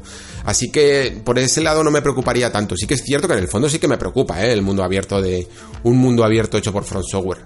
Más que nada porque va a ser la primera vez. Y, ojo, claro, tenemos ejemplos como Breath of the Wild que lo petan la primera vez. Pero por lo general, no todo el mundo consigue, por ejemplo, lo podemos tener eh, con el ejemplo de Kojima, ¿no? Kojima lleva dos juegos de mundo abierto. Y yo, aunque he disfrutado los dos, tengo ciertas cosas que decir también de, de los dos juegos en cuanto a diseño de mundo abierto, ¿no? Y en el caso de Miyazaki, pues habrá que ver hasta qué punto este hombre es capaz de mostrar su genialidad, ¿no? Lo mismo nos sorprende y es capaz también de adaptarse al mundo abierto a la perfección desde el primer juego, pero sí que te confieso que Elden Ring me lo tomo con mucha cautela. Evidentemente siempre voy a estar muy expectante de un juego de From Software, pero me lo tomo con mucha cautela y casi como un juego experimental, fíjate lo que te digo. Hasta cierto punto de que incluso en una de las filtraciones que también me las tomo con muchos comillas, ¿eh? con muchas comillas. Está viendo demasiada rumorología últimamente y con muy poca base. Mm, no deberíamos de fiarnos tanto de ellas. Pero bueno, por especular, sí que había un, uno de los datos que más interesantes me parecía, que es que habían encontrado otra, otra forma de tentar al jugador y de hacerle caer en las trampas. Y también, evidentemente, de, de hacerle frente a la inteligencia artificial de los enemigos. Y eso es, un camino que fíjate lo que te digo, que incluso me llama más la atención que todo el mundo abierto. Me llama mucho más la atención mm, por parte de Front Software de cómo hacerme caer otra vez en las trampas una vez que ya me he habituado a sus juegos, una vez que ya estoy acostumbrado a mirar detrás de cada esquina y a recorrerlo todo y a desconfiar de todo, cómo puede hacerme sentir como la primera vez que jugué a Demon Souls. Y luego, por supuesto, cómo puede hacer cambiar las dinámicas de los enemigos para que se vuelvan a sentir nuevas, ¿no? Esto me cuesta hasta menos de creer, ya que creo que lo hizo en Bloodborne y lo, repitió de nuevo en Sekiro. Pero bueno, mm, tengo ganas de que llegue ya Elden Ring, o de al menos de que sepamos algo. Lo cierto es que como en el calendario se anticiparon a ese anuncio en el E3, no sabría muy bien decirte cuándo podríamos llegar a verlo, pero empieza como a calentarse la cosa. ¿eh? No me extrañaría que en unos cuantos meses sepamos ya algo más concreto sobre él. Esperemos. Seguimos con Adaib, que me dice, lo más probable es que acabe comprando las dos consolas, PlayStation 5 y Xbox Series X. Y lo importante es, ¿cuál va a ser la primera? Y en este sentido, el Game Pass ha ganado la partida, y te digo por qué. Es bastante económico, por ahora incluso, si, si es por 15-17 euros al mes, por ejemplo. Eh, tiene los exclusivos de Microsoft de salida, que con la cantidad de estudios que han comprado, seguro que salen algo más de 4 por año. Y al comprarla desde el primer día tengo todos los juegos comprados para la One y 360, además de los más de 100 del Game Pass. ¿Por qué voy a posponer la compra de la PlayStation 5? Pues por lo que dije anteriormente, la quiero fundamentalmente por sus exclusivos. Estoy seguro de que para 3-4 juegos durante los dos primeros años la podré conseguir a mejor precio en un Black Friday de 2022 y luego jugar a esos 4 o quizá 5 exclusivos que va a tener estos dos primeros años. Por lo que desde mi punto de vista, comprando Xbox me aseguro poder jugar a muchos juegos por poco dinero y desde el principio. Por supuesto que no voy a renunciar a PlayStation 5, pero creo que de partida, a no ser que cambie mucho la cosa, todavía no. Bueno, pues un razonamiento muy lógico, Adai. Eh, de hecho, es que estos, esta eh, ronda de comentarios que habéis hecho, todos ponéis eh, argumentos muy lógicos para vuestras compras y me encanta. Porque es que es así. Es que cada uno tiene su manera un poco de, de gestionar la paciencia. ¿No os fijáis que en el fondo la compra de una consola no es más una nueva consola no es más que una forma de gestionar la paciencia que puedas llegar a tener. La gente más paciente es capaz de esperarse 5 años incluso para comprarse una consola de nueva generación y de repente tiene un catálogo increíble de juegos a su disposición. Los que somos más impacientes solemos tener más problemas, ¿no? Pero tu razonamiento, como te digo, me parece bien lógico. Tú tienes un montón de juegos de Xbox One y de 360. Tienes además el Game Pass que te gusta y vas a tener juegos exclusivos del ecosistema de la marca y puedes con ello tirar perfectamente. Quizá la única cuestión que quedaría es si el Game Pass va a ser igual de suculento que lo ha sido durante estos últimos y lo está siendo durante estos últimos meses hasta el lanzamiento de la generación. Mm, recuerdo, ya lo digo siempre, pero lo recuerdo mucho porque me pasó un poco a mí también con PlayStation, entre la transición entre PlayStation 3 y PlayStation 4, que digamos que el atractivo de los juegos de PlayStation Plus de una generación a otra cambió muchísimo. ¿eh? De regalarte verdaderas joyas. Claro, todo el mundo dijo, hombre, es que no, esperarás que te regalen juegos de, de, esta generación tan, tan pronto, ¿no? Y sin embargo, fijaos que Siete años más tarde estamos pensando que ¿por qué no? ¿Por qué no me van a regalar juegos de primera hornada a los 7 ocho meses de su lanzamiento? Si lo que estamos intentando es liberar del tiempo incluso a estos videojuegos, ¿no? Poder jugar de manera accesible. Entonces, mm, todavía no hay respuesta correcta a ninguna. A mí tu, tu razonamiento me parece perfectamente lógico. Lo único que creo que todavía no sabemos exactamente todos los detalles. Tu opinión puede variar ya no solo a que cambies qué consola te compras primero, sino cuándo incluso, dependiendo de lo que te digan, ¿no? Imagínate que, yo qué sé, que a Sony le da por hacer un poco lo mismo que Microsoft y, y hacer completamente retrocompatible su catálogo de PlayStation 4, incluso de PlayStation 3, PlayStation 2, lo que muchas veces especulamos, ¿no? Que ojalá, lo decíamos en el Discord, que ojalá me dejaran meter el disco de Silent Hill 2 en una PlayStation 5 y funcionara sin parches incluso, ¿no? Sería maravilloso. Pero hasta que no tengamos más detalles, pues lo que te digo me parece muy razonable. Seguimos con Javaloku que me dice, hola Alex, con respecto al asunto de que podría quitar Microsoft de la nueva Xbox para abaratarla, se me ocurre que la All Digital podría no tener lector y como consecuencia no tener por qué soportar 8K, si suponemos que solo va a utilizarlo para reproducir multimedia. No tendría sentido tener el 8K y supongo que el procesador sería mucho más barato. ¿Deliro o lo ves factible? No, no deliras para nada. El soporte 8K es algo que se tiene que tener porque digamos que, mm, como dices tú, puede suponer tener la consola preparada para algunos Blu-rays de estos de ultra ultra HD o de el siguiente formato que lo que lo reproduzca, ¿no?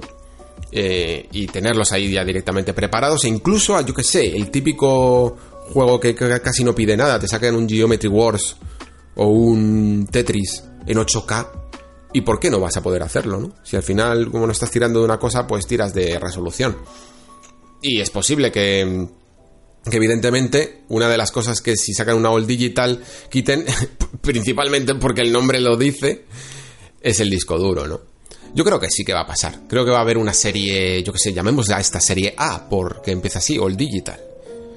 Puede haber una serie A que le quiten el, el disco lector, aunque lo que dije yo del disco duro ya me parecería quizá demasiado. Pero ya te digo que incluso para abaratar una consola no descartaría que incluso no viniera así con mandos. Y al final puedes utilizar el de Xbox One, pues para qué? Incluir otro mando que te encarezca un poco el precio. Así que, amigo Yavaloku, no deliras para nada. Seguimos con Claymore Claytracid que me dice, buenas, ¿consideras eh, lo de Google Stadia un fracaso en cuanto a funcionalidad? Por cierto, lo de YouTube Premium o como diablo se llame es cansino a más no poder. El banner cada vez que abres la aplicación es terrible, completamente, Claymore.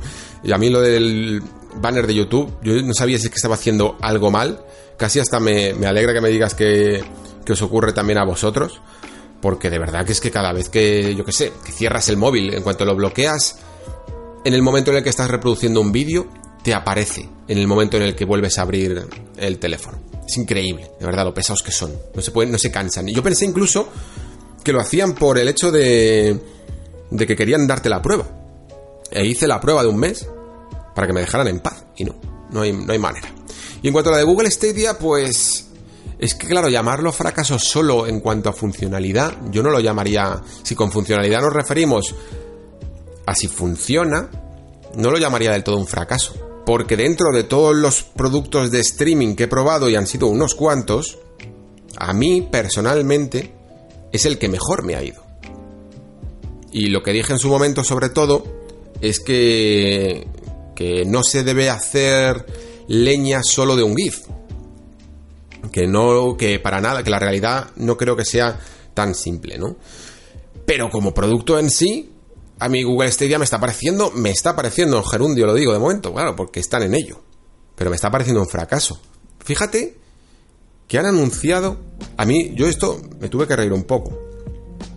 Y no me gusta, pero es que me pareció gracioso. Pero el caso es que han anunciado 10 juegos exclusivos. Anuncia como que iban a tener más de 100 juegos durante este año. Y, y 10 juegos exclusivos en la primera mitad de año solo en la primera mitad. La cuestión es que llevamos ya un mes, punto de cumplir el primer mes, y no hago más que mirar en la tienda de Google, en la tienda de Stadia, vamos, y no hay nada nuevo desde Ghost Recon Breakpoint. O sea, ya no solo juegos exclusivos, juegos nuevos, no, es que el último juego que tienen puesto, si lo filtras por añadidos recientemente, es Ghost Recon Breakpoint tienen nada desde hace meses puesto en su tienda. Es como si hubiera sido, como si hubiera pasado un desierto. Y, y que mientras que está ocurriendo esto, que un usuario de verdad que haya apostado por este servicio lea estas declaraciones y mire su tienda y vea lo que está ocurriendo, pues a mí me parece un fracaso en cuanto a comunicación y en cuanto a gestión. Al menos en cuanto a esas cosas.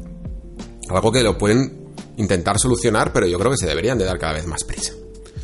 Seguimos con Luis Checa, que me dice, con tantas listas de mejores juegos del año y la década en estos días, no puedo evitar preguntarte una cosa. ¿Qué pasa con Forza Horizon? Si los juegos se valorasen con quilates, supongo que se escribe así, personalmente creo que no tendría menos que Zelda Breath of the Wild o The Last of Us o Dark Souls, etcétera, etcétera. Me parece el mejor juego de Microsoft de los últimos 10 años al menos. Pero al ser de coches, nadie parece acordarse de él. ¿Tiene que influir tanto el género de un título para darle el reconocimiento que se merece? Esto no deja de ser una apreciación personal que me toca muy de cerca porque amo Forza Horizon. Normal que lo ames porque es que es un juegazo. El género de la conducción está... sí, está menos valorado. No, no, lo diría en las críticas personales o en las críticas profesionales, porque hay muchos, muchos jugadores que aman Forza Horizon. Eh, se han hecho muy buenos análisis, o sea, decir, con valoraciones muy, muy altas sobre Forza Horizon 4, por ejemplo, sobre todo, que es casi como la joya de la corona, ¿no? Aunque a mí me gustan, la verdad, todos. Y todos me parece que tienen su, su personalidad.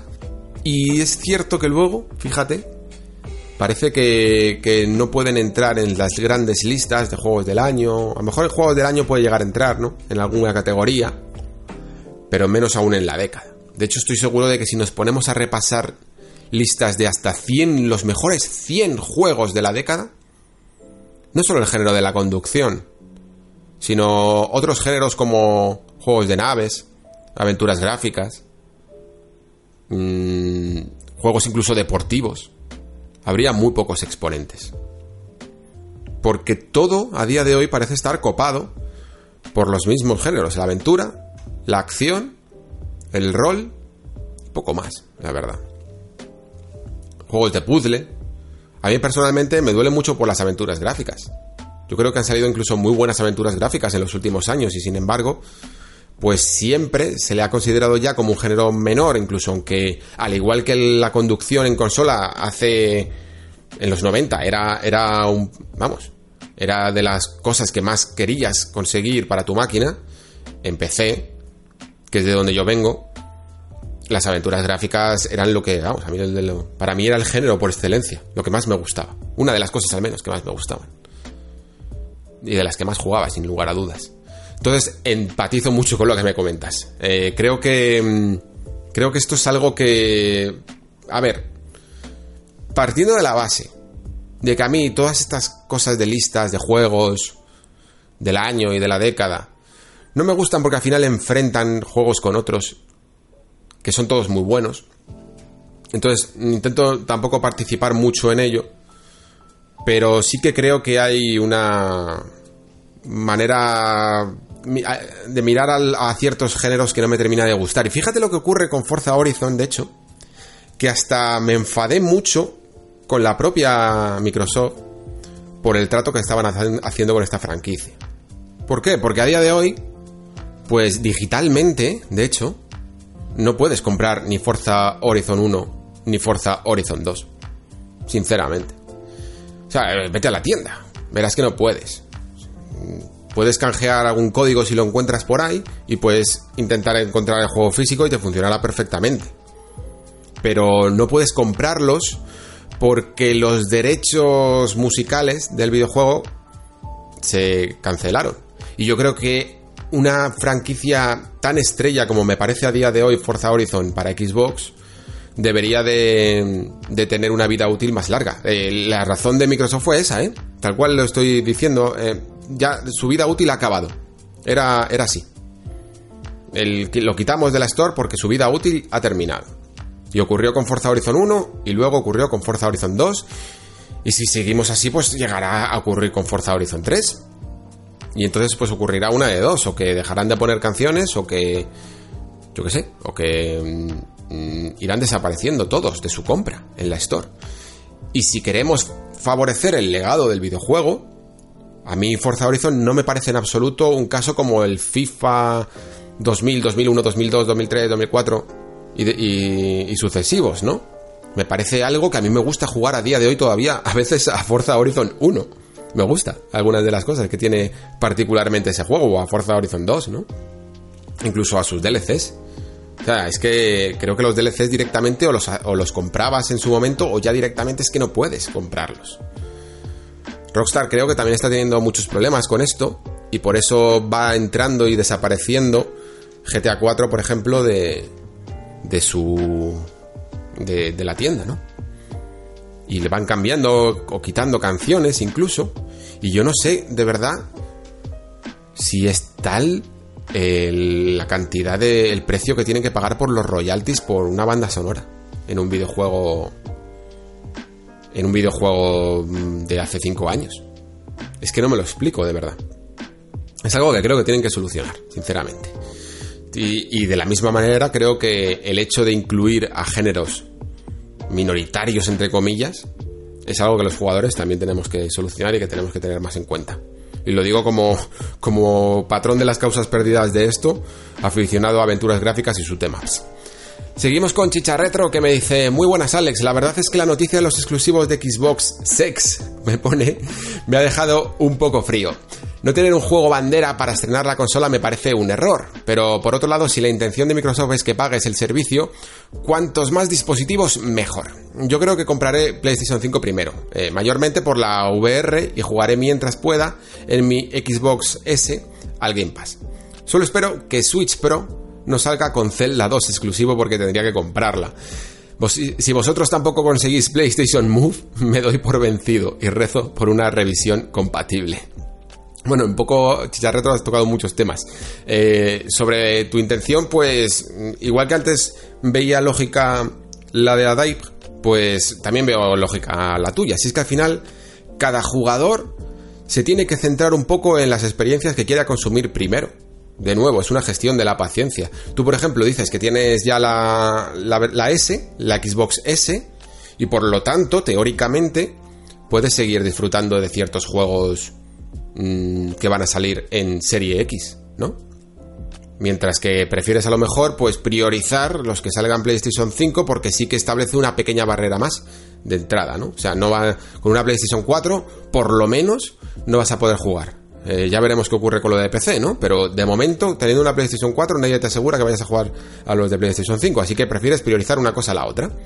Y en cuanto, y además eh, es que tu transición por la realidad, virtual incrementa más las posibilidades de que te compres PlayStation 5 primero. Esto es lo que decía uno de los eh, analistas que trajimos en el programa anterior de las predicciones, que la tendencia de esta generación iba a ser a seguir con la marca que, más habías tenido a lo mejor esta generación, ¿no? Que más habías usado esta generación. En cuanto a lo de la Switch Pro, no lo creo en absoluto que un juego como Zelda Breath of the Wild 2 sea exclusivo. O sea, si Nintendo hace eso, creo que se le echa el mundo encima, ¿eh?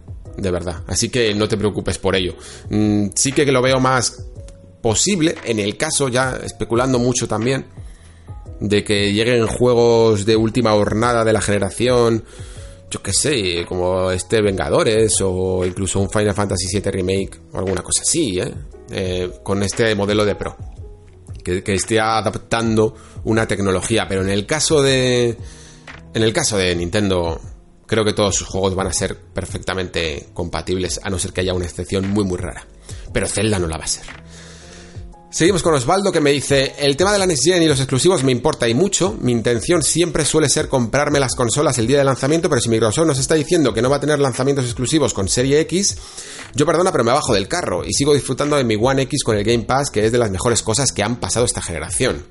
Son muchas horas de mi trabajo diario para que me venga ahora Tito Phil a decirme que no habrán exclusivos hasta dentro de un año o dos. Si PlayStation 5 me saca, aunque sea un solo exclusivo en la consola del día de lanzamiento, a por ella que voy, ya sea Horizon 2, el remake de Blue Point, lo que sea. Porque seamos sinceros, Alex, la salsa de esto son los exclusivos y más en un inicio de generación que lo que interesa a las compañías es instalar un buen parque de consolas. Yo es que, Osvaldo, tío, no lo, no lo veo tan claro. Yo, ante todos los cambios de paradigma que se dan de vez en cuando en las consolas o en cualquier cosa, me permito siempre dudar de, de lo que ha ocurrido hasta entonces, ¿no? Porque un cambio significa eso, dejar un poco atrás lo viejo y comenzar otra cosa, ¿no?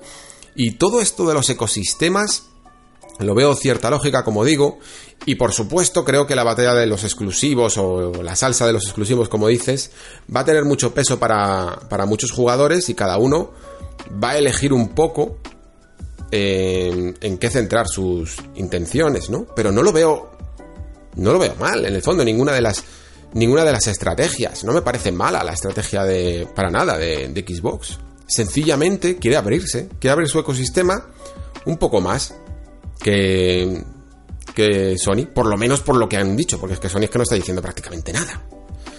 Pero por lo que vemos, lo que quiere es venderte dispositivos en los que tú puedas acceder. Y por lo tanto, el parque de consolas, como decía en el programa anterior, que comentas tú aquí, deja de ser tan relevante como el parque de suscriptores. Porque si tú te cierras mucho, tus suscriptores pues van a van a caer. Imagínate que, yo qué sé, es que ya no, ya no quiero hacer tantos paralelismos siempre con los servicios de suscripción de cine, pero vamos, es un ejemplo. Pero imagínate que para Netflix de repente cambia el menú y cambia la interfaz, cambia todo, la manera de comprimir las películas y necesitas nuevas máquinas para, para las nuevas aplicaciones y te dejan atrás. Pues por esa regla de tres lo puedes ver como que es algo exclusivo que te tienes que comprar, ¿no? Y que te atrae por la exclusividad. O también de repente te llega HBO eh, y te dice, pues no, la mía va a seguir siendo igual. Y tú dices, joder, pues ya está, ¿no? Y, y, y, quién tiene razón? Pues no lo sabemos. o a lo mejor ni siquiera importa quién tenga razón. A mí lo que me interesa, como dije también en el programa pasado, es que las tres compañías por primera vez las veo con identidad propia, con ganas de hacer una cosa diferente. Y luego, pues como estamos viendo en los comentarios, cada uno tiene una manera de ver ese, mercado, esa oferta, ¿no? Y saca conclusiones muy distintas. Y todas ellas me parecen válidas, porque todas están bien argumentadas. Me dice Osvaldo también, Alex, sabiendo lo que sabes, ¿qué comprarías de día 1 si solo pudieras comprar una consola? ¿PlayStation 5 o Serie X? Mójate, y así me sirve de ayuda, tu opinión de experto. Pues es que, como te estoy razonando, aquí ni, que sepas lo que sepas, da igual. Primero porque no tenemos todos los datos. Yo creo que, una respuesta de estas características te la tendría que dar a finales de... O sea, a finales de año básicamente. O sea, no me puedo mojar principalmente porque yo voy a comprarme las dos, ¿vale? O sea, mm, yo hubo un momento en el que dije, esto es lo que me gusta, mm, este es mi hobby, yo me compro todas las consolas de lanzamiento. Y soluciono estos problemas siempre, ¿vale? Y aparte de ahí, pues es que si me tuviera que poner en la posición hipotética de solo poderme comprar una, es que no tendría ni idea a día de hoy no, sabría, no querría decir nada porque mi opinión ahora mismo sería tan volátil. Primero porque no sé, porque claro, yo no lo puedo ver así porque voy a tener las dos. Pero es que podría cambiar además el día de mañana porque quién sabe. ¿Quién sabe lo que va a ocurrir? ¿Quién sabe lo que ocurrirá cuando Microsoft se plante en el E3? Con otras sorpresas o Sony haga su conferencia de presentación de la consola. No tenemos ni idea de lo que va, de lo que va a pasar, ¿no? Y por tanto, pues es mucho mejor dejar esta, esta decisión para más adelante. Siento no, siento no mojarme, de verdad. Siento no mojarme. Sé que muchos de vosotros queréis tener las cosas claras ya. Pero disfrutad también de la incertidumbre. Disfrutad de que por primera vez en mucho tiempo no sabemos muy bien cómo va el panorama. Y eso también es bonito.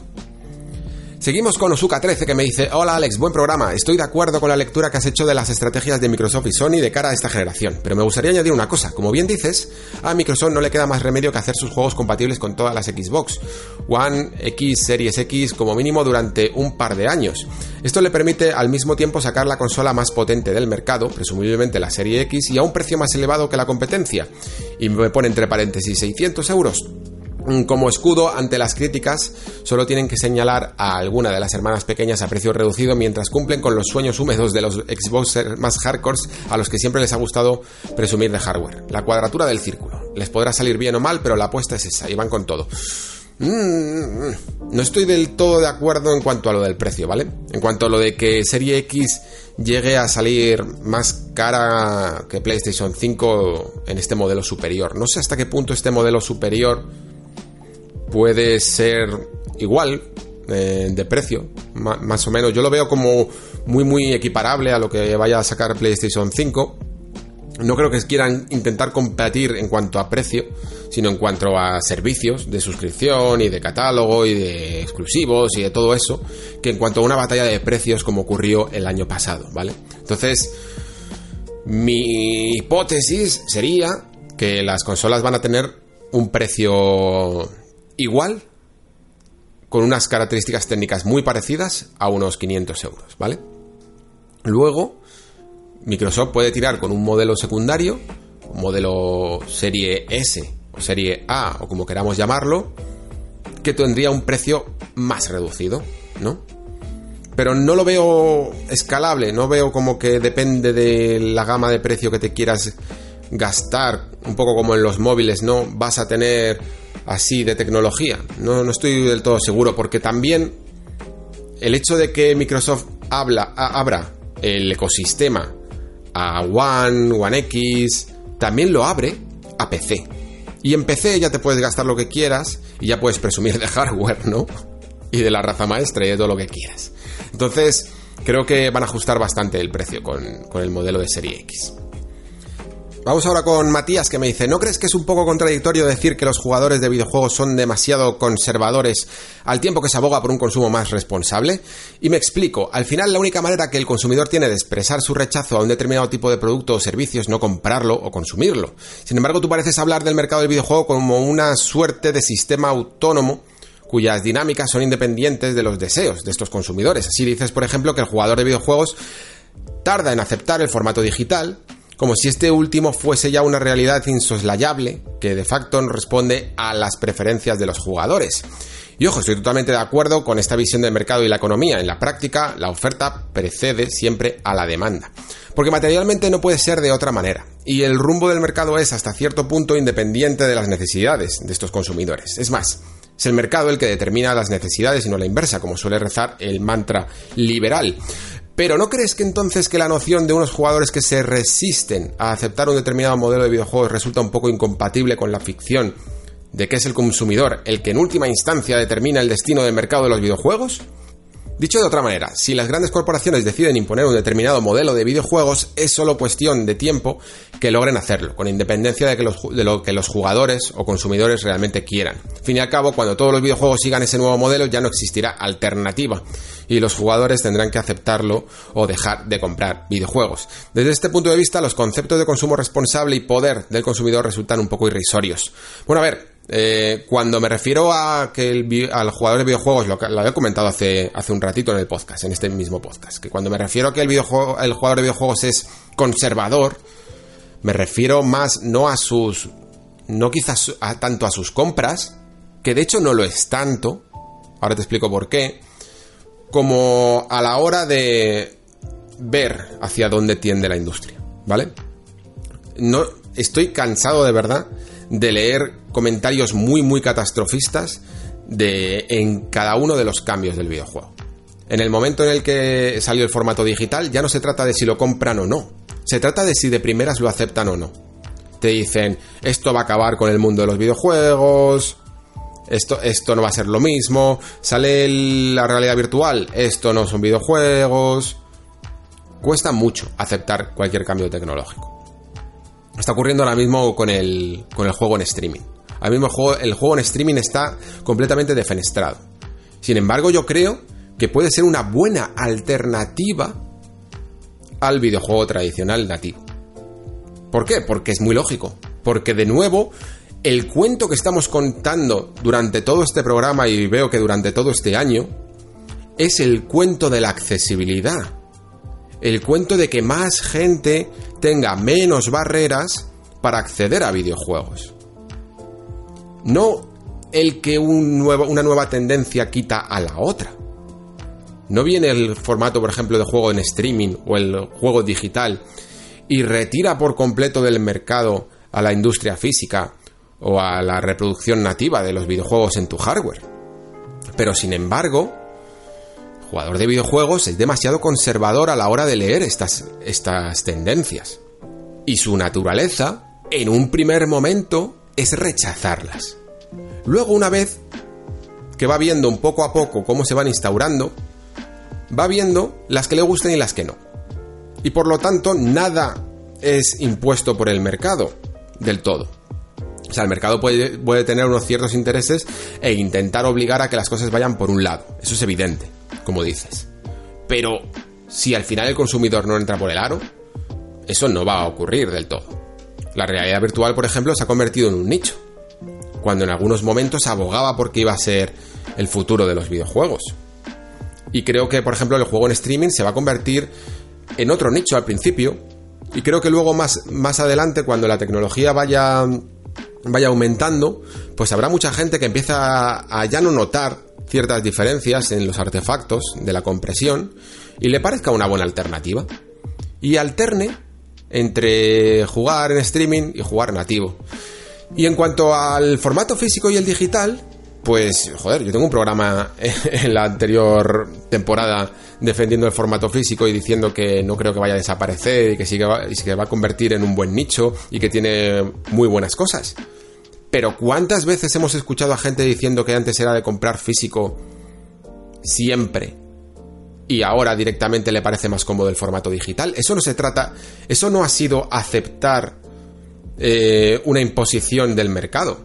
Ha sido, pues que directamente ha visto que le es más fácil, más cómodo e incluso algunas veces más barato comprar ciertas cosas en digital y directamente pues ha aceptado. En el caso, por ejemplo, de Game Pass, queda bastante claro, ¿no?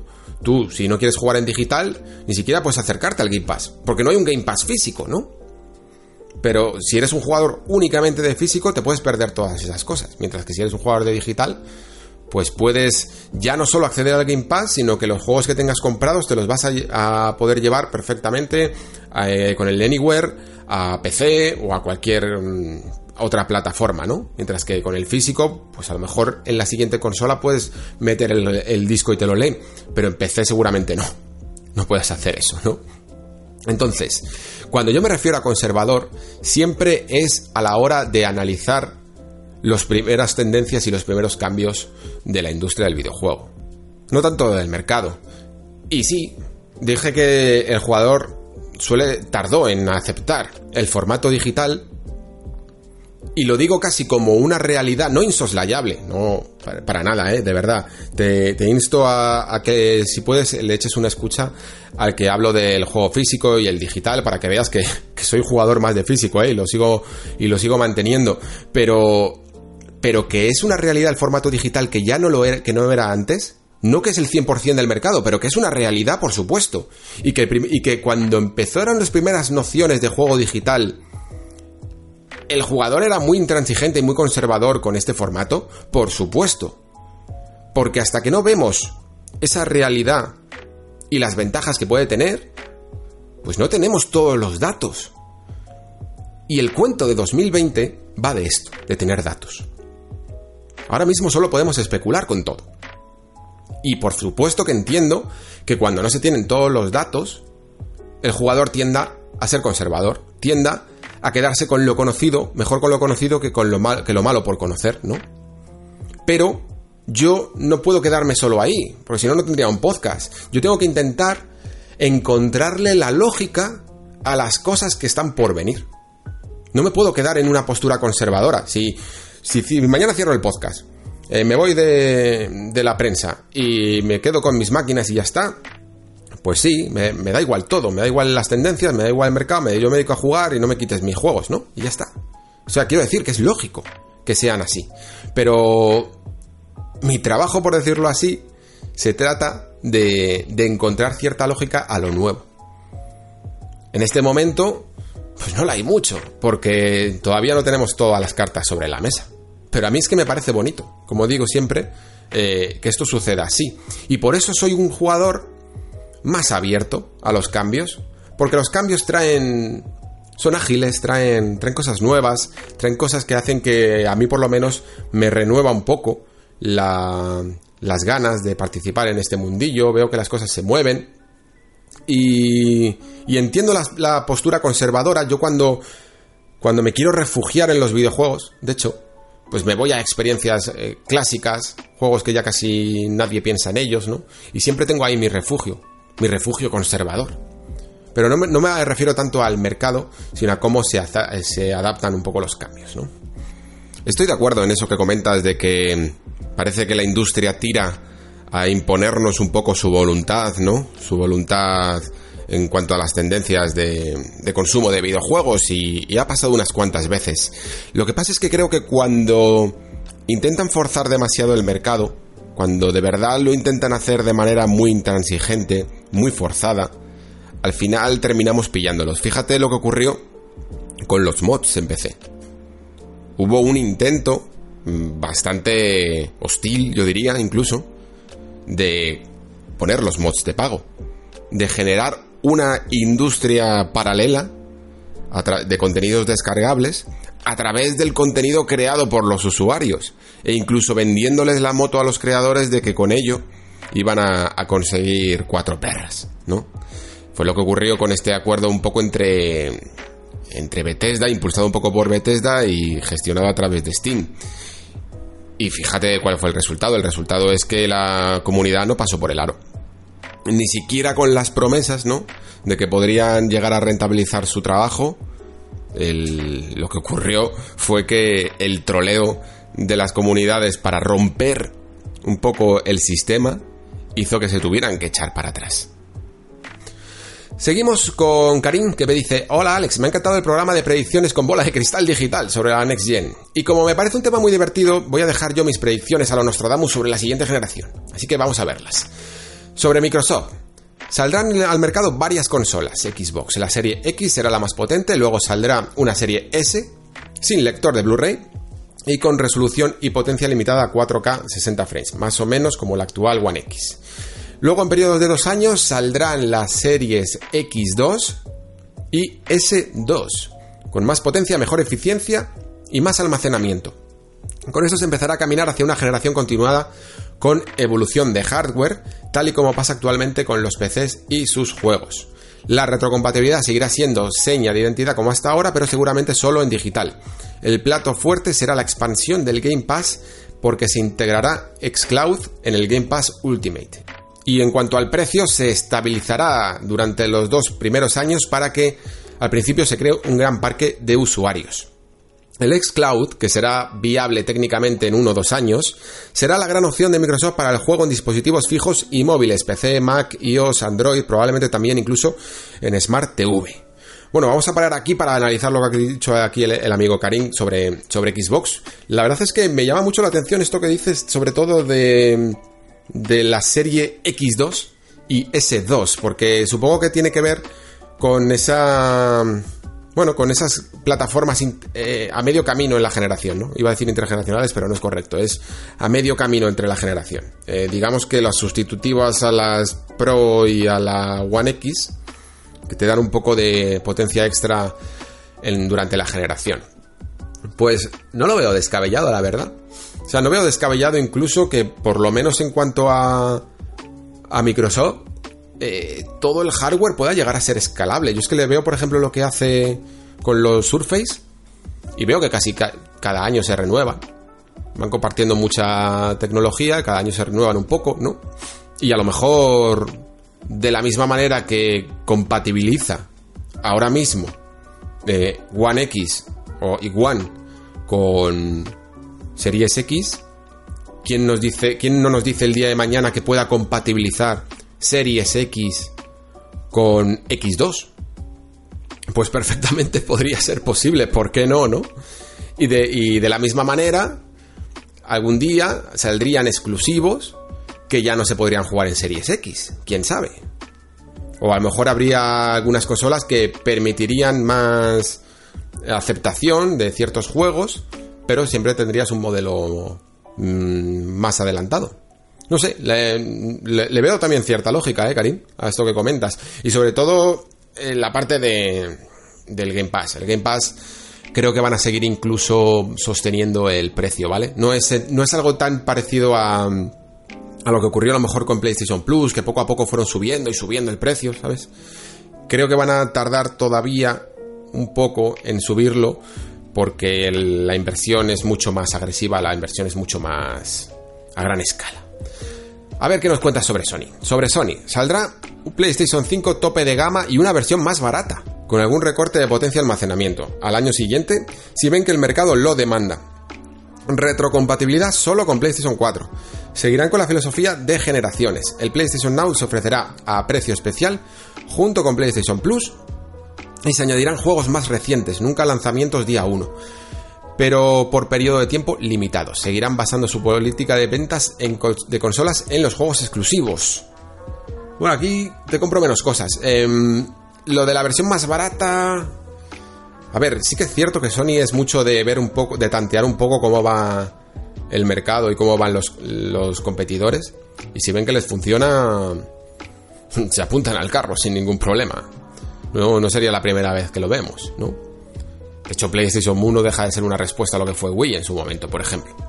Pues una versión más barata puede ser una respuesta a lo que haga Xbox.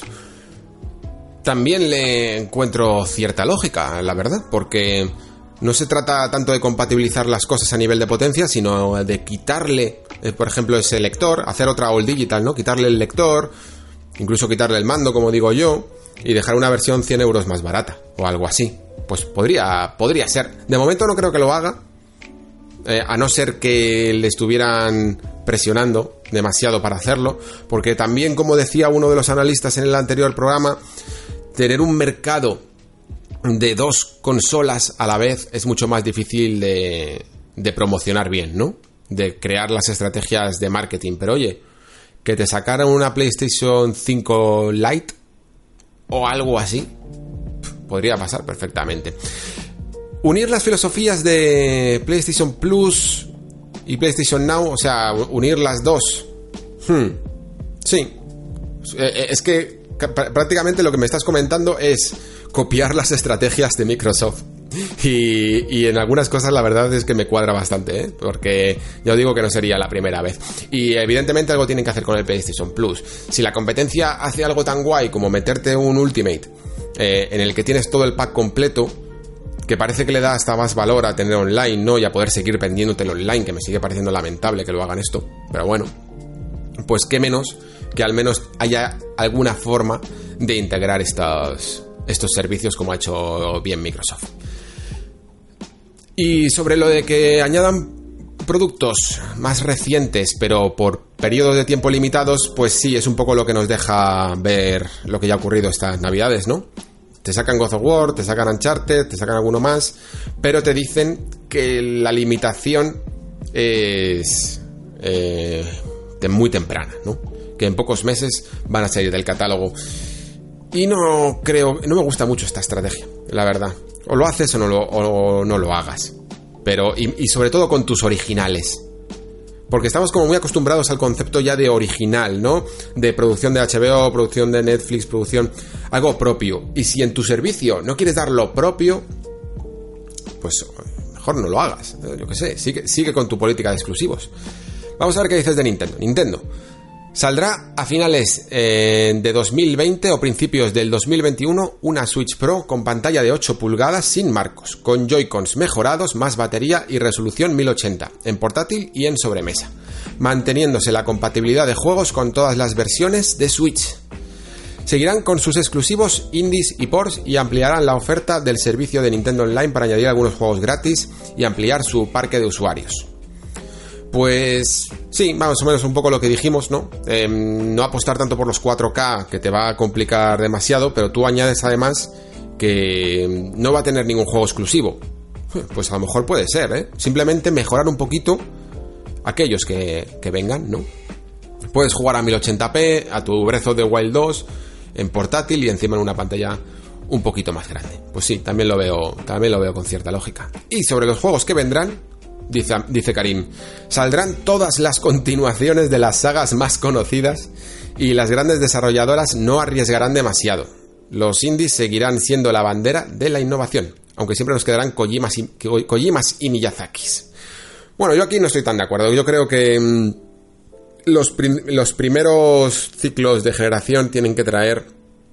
Tienen que hacerlo. O sea, mejor no la primera añada pero tienen que traer franquicias nuevas. Lo que pasa es que es más fácil, digamos, especular sobre, pues ahora Horizon 2, por supuesto, Spider-Man 2, por supuesto, eh, Gear 6, eh, Forza Horizon 5, pues por supuesto, incluso, fijaos que cuando hablamos de un nuevo, de un nuevo proyecto de Playground, rumoreamos con, con un posible Fable, ¿no?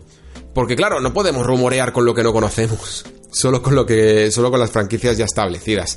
Pero si te fijas, al final todas sus todas las generaciones suelen tener sus. sus juegos nuevos, ¿no? Sus propias licencias. Y al final.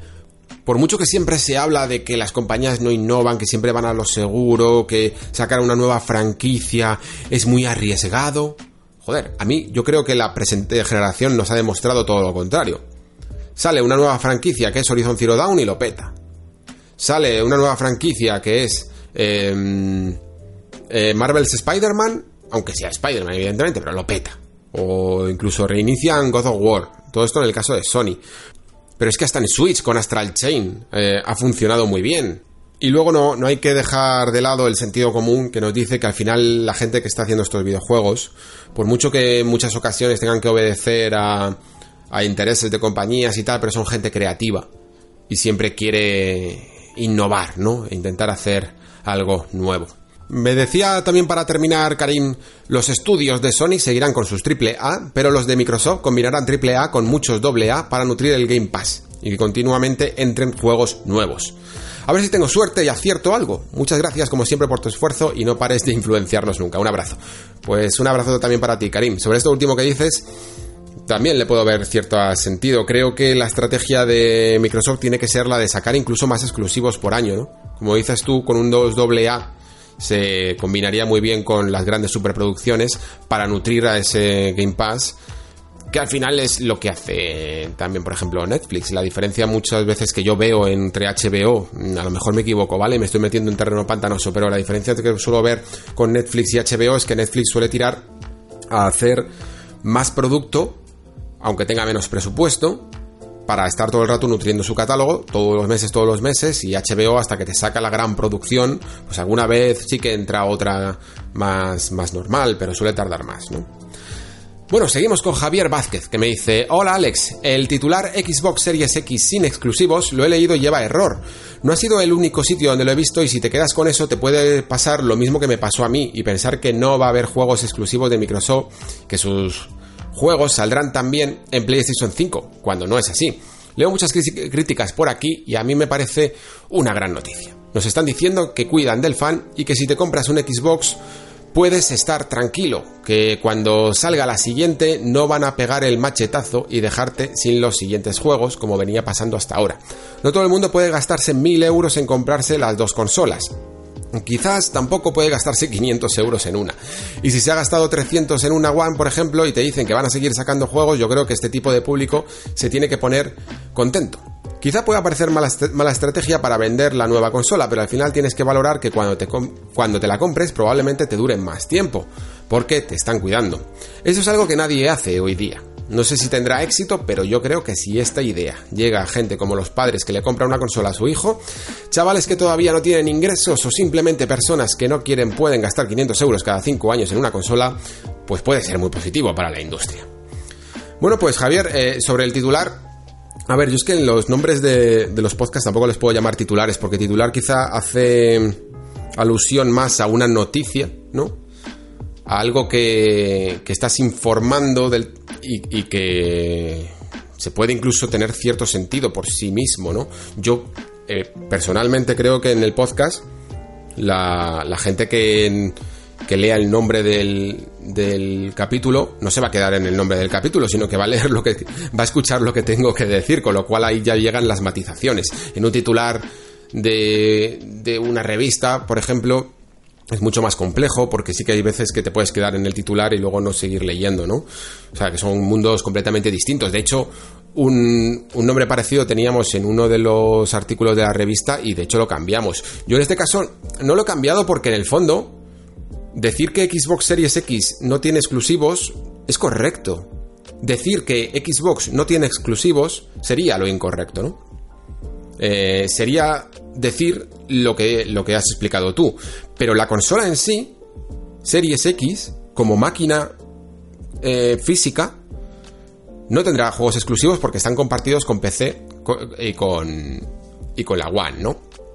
Pero vamos, yo creo que sí, que cualquiera que haya eh, después escuchado lo que tenía que decir sobre el asunto, mm, no le queda duda de, de, cuál es la realidad, ¿no? Y yo creo que en el fondo el nexo va de eso. El nexo va de reflexionar más allá de los titulares. Lo que pasa es que en los, en, los pequeño espacio que me deja iVox para poner las cosas, a veces es que tengo que ser un poco escueto, ¿vale? Y, y a mí me parecía un titular correcto. Ojo que lo escueto que hay que hacer últimamente, que además es que iVox está casi cortando el, título y cada vez se, ve, se lee menos, ¿no? Y hay, hay muchos temas que, que incluir ahí. Eh, sobre lo que comentas, sobre que la estrategia te parece acertada, a mí me parece. Bueno, yo acertada no, te puedo decir porque ya te digo que no soy. Es que no, no, tengo todos los datos sobre la mesa. No sé si la estrategia de PlayStation 5 es acertada, ni, ni si la de Xbox es acertada. No lo sé. Me faltan muchos datos todavía por la mesa. Creo que ni siquiera los analistas em, pueden saberlo. Porque sencillamente es que Microsoft se ha ido de las reglas habituales de las generaciones a hacer las suyas propias. Y a mí lo que me parece es valiente, me parece lógico para ellos, le da una identidad única y, nos ofrece una alternativa completamente distinta del resto de productos. Y con eso a mí me vale.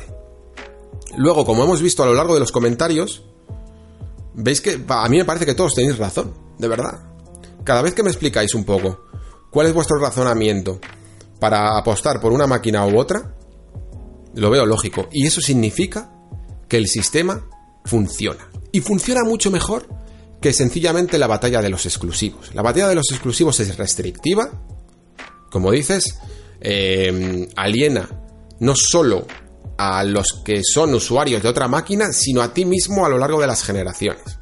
Y hasta cierto punto en eso estoy de acuerdo con las matizaciones que he hecho sobre lo de Digital Foundry, de que lastrar cierta tecnología mm, tendrá un, puede tener un peso, puede, voy a decir puede, puede tener un peso sobre decisiones creativas de los nuevos juegos, ¿vale? Eso creo que también hay que tenerlo en cuenta. Pero al fin y al cabo no dejan de ser uno, un año o dos más. Si hay alguien que en cinco años no ha podido ahorrar para esa consola, pues tiene dos años más para pensárselo o para invertir en ella. Y me parece bien. Pero al fin y al cabo, Microsoft creo que lo hace... No, creo que lo haga únicamente para no dejar atrás a ese usuario de la consola, que también. Creo que lo hace para crear un ecosistema en torno al Game Pass. Tan sencillo como eso. Los números del Game Pass tienen que rendir y seguir rindiendo. Y no puedes cortar la generación porque cortas ese servicio de suscripción. Y ahora mismo ese servicio de suscripción lo es todo. Todo. Mucho más importante que cualquier otra cosa. Entonces, em, yo aplico ese razonamiento. Me parece, con lo cual, adecuadísima para, para, la forma que están encarando la generación lo que está haciendo, lo que está haciendo Xbox. Seguimos con Javier, que me dice, buenas Alex, la verdad es que esto siempre ha sido interesante de escuchar y aquí van mis predicciones. Javier también tiene algunas predicciones. Vamos allá. Xbox. Esta generación habrá tres consolas. La gama baja, la One S, la gama media, One X y la alta Ultra que será la serie X. Vendrá de base Game Pass como menú principal. Y para hablar con los amigos usará Discord. Los juegos que irán llegando serán como hace Nintendo con, con, Nintendo Switch. Juegos muy top, dos o tres al año, y otros más pequeños, como por ejemplo Bleeding Edge. Pues, ¿esto que dices del Game Pass como menú principal? Me parece bastante interesante, ¿eh, Javier? Porque mm, fíjate que con el hecho de los menús en Xbox no terminan de encontrar algo que les termine de gustar del todo. Y siempre hacen muchos, muchos cambios a lo largo de la generación hasta cambiarte el menú radicalmente como ocurrió en, en 360, ¿no? Y apostar porque tu interfaz sea como la de los servicios de suscripción de series, que de repente empieces a ver ahí juegos y juegos y juegos, pues me parece muy interesante. Habría que ver cómo se hace la distinción entre los, digamos, tuyos o, o los reproducibles, por decirlo así, pero no me parece descabellado para nada, ¿eh? Luego que usen Discord, pues no lo sé, porque yo qué sé, lo mismo meten ahí alguna integración con, con Skype o, a saber cómo lo hacen exactamente. Pero esto de meterte el Game Pass de, menú principal, al menos a los suscriptores, a lo mejor si no lo eres te lleva a otro lado del menú más tradicional, pero al menos a los suscriptores no lo veo no lo veo descabellado en absoluto. Y sobre lo que comentas, pues un poco lo que, lo que decía también Karim, ¿no? Eh, juegos muy superproducción, dos o tres al año, me parecen hasta muchos, sinceramente. Y luego algunos más pequeños tipo Bleeding Edge, bueno, ya dependiendo un poco de la talla, pero sí. Eh, creo que ha comprado también estudios más dedicados a un juego menos superproducción, pero que puede nutrir mucho el catálogo eh, a lo largo del año. Vamos a ver qué dices de PlayStation. ¿Sacarán PlayStation 5 con el servicio de Now y Plus unidos por 65-70 euros al año, poniendo juegos suyos al, al año, año y medio de salir a la venta. Sobre la retrocompatibilidad empezarán con PlayStation 4 y al año PlayStation 3 y, poco y los demás poco a poco. Hmm. El precio me parece muy bajo. Muy bajo el que dices. Ya solo el mes de PlayStation Now a día de hoy ronda los 60 euros al año, ya de por sí mismo. Eh, si le quisiéramos añadir el plus, lo más lógico sería pensar que, fuera un poco más, la verdad.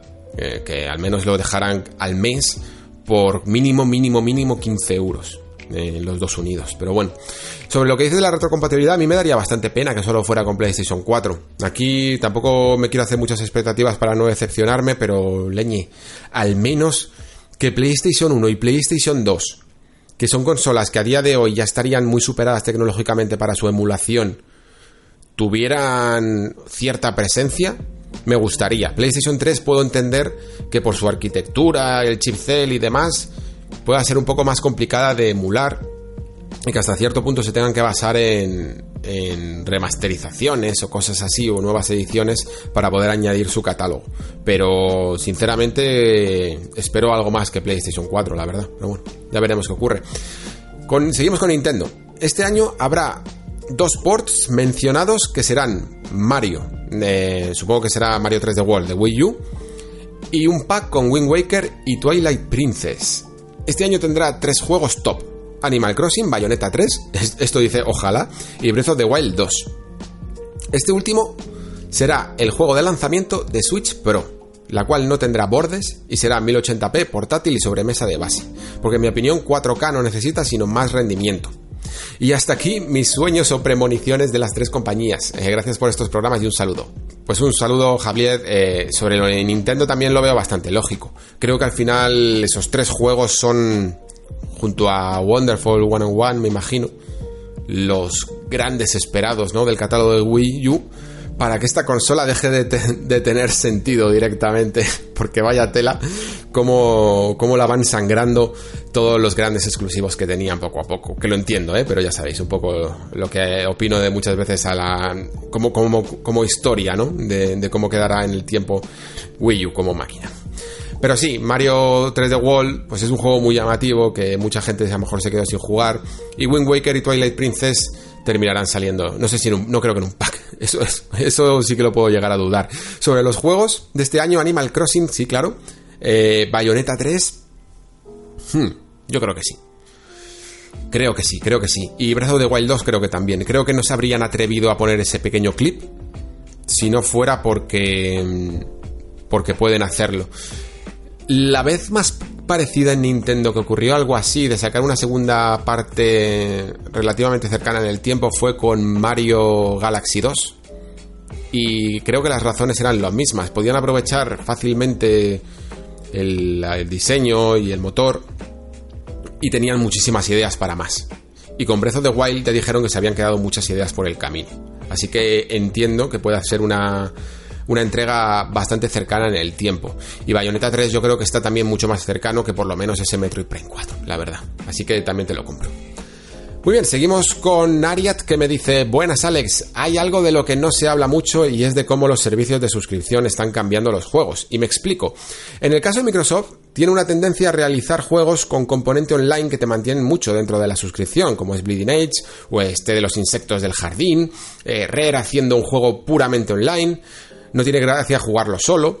Eh, el nuevo Halo, que tiene el nombre Infinite, la tendencia de Forza Horizon a que esperes tiempo real para el cambio de las estaciones. Bueno, tiempo real relativo, claro. Y así estar en el Game Pass. La fuerte apuesta por la franquicia Minecraft. Creo que si todas las compañías apuestan por este modelo, veremos cómo cambian también los videojuegos para mantenerte pagando. Incluso imagino un renacer del modelo episódico encubierto en actualizaciones, al estilo Sea of Thieves, que salen escasos de contenido y mes a mes te dan motivos para volver. Un abrazo. Hmm. A ver, es interesante lo que comentas, pero yo creo que te vas a dar una, te va a dar una sorpresa la nueva generación en cuanto por lo menos a Microsoft, ¿vale? Porque sí que es cierto que que Microsoft a lo mejor esta, esta generación pues ha tenido un camino intermedio, ¿no? Entre experiencias online y experiencias para un jugador, ¿no? Muchas veces incluso apostando sobre todo por el componente online, con algunas excepciones. Pero creo, creo que toda esa cartera de estudios que ha comprado a lo largo de, los últimos años vienen también sobre todo para suplir las experiencias para un jugador. Y me imagino perfectamente a Obsidian haciendo un juego para un jugador. Eh, imagino perfectamente a In Exile haciendo una experiencia para un jugador. A, por supuesto a, Team Ninja con Hellblade 2 para un jugador. Eh, compraron, que también se me olvida muchas veces decirlo, a Double Fine eh, para su cartera de estudios y me imagino, por supuesto, a Team Safer haciendo algo para un jugador. Entonces creo que van a ir alternando incluso sus franquicias más conocidas, que van a tener ese, ese aspecto más polifacético entre online y campaña. Luego se añadirán grandes producciones, como por ejemplo pueda ser Hellblade 2 o el nuevo juego de Playground, que serán de un jugador. Y veremos también algunas cuantas eh, que digamos que nutrirán, como estamos diciendo, ¿no? ese catálogo con también experiencias de campaña.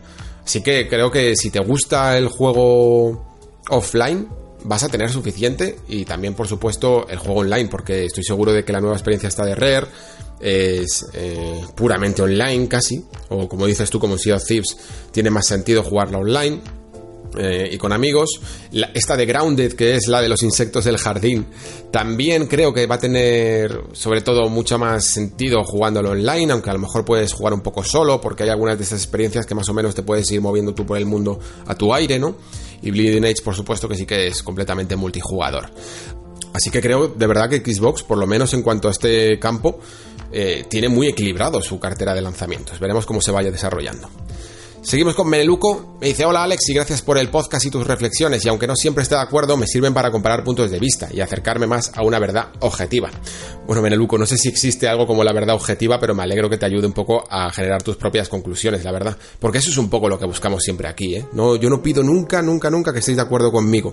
Pero si sencillamente lo que yo comento os sirve para estimular un poco vuestra propia reflexión, ese es mi objetivo. Así que me alegro un montón que te sirva, Meneluco. Por este mismo motivo pregunto, ¿qué de veracidad das a lo que dice Microsoft sobre que el Game Pass hace subir la venta de juegos, ya sea físico o digital, teniendo en cuenta dos cosas? Usando la lógica ¿Quién va a pagar 60 euros por un juego de salida teniendo el Game Pass, habiendo pagado a veces menos de 5 por la suscripción hasta 2020? Solo se me ocurren despistados, eh, regalos y coleccionistas. Y teniendo en cuenta las cifras de venta en Inglaterra del último Gears, que fue el menos vendido de la semana de lanzamiento. Hmm. Es que entiendo perfectamente lo que quieres decir. Yo por mucho que los analistas o que haya declaraciones de que digan que fomenta la compra de juegos y oye, yo de verdad que si es completamente cierto, me alegro, pero a veces te, te deja un poco extrañado, ¿no? ¿no? Consigues entender cómo ocurre eso día a día. A mí me, me apetecería seguir un poco cómo ocurre, ¿no? Cómo alguien que antes no iba a comprar un juego físico de repente sí que lo hace. Y, y no estoy, seguro, no estoy seguro de la respuesta.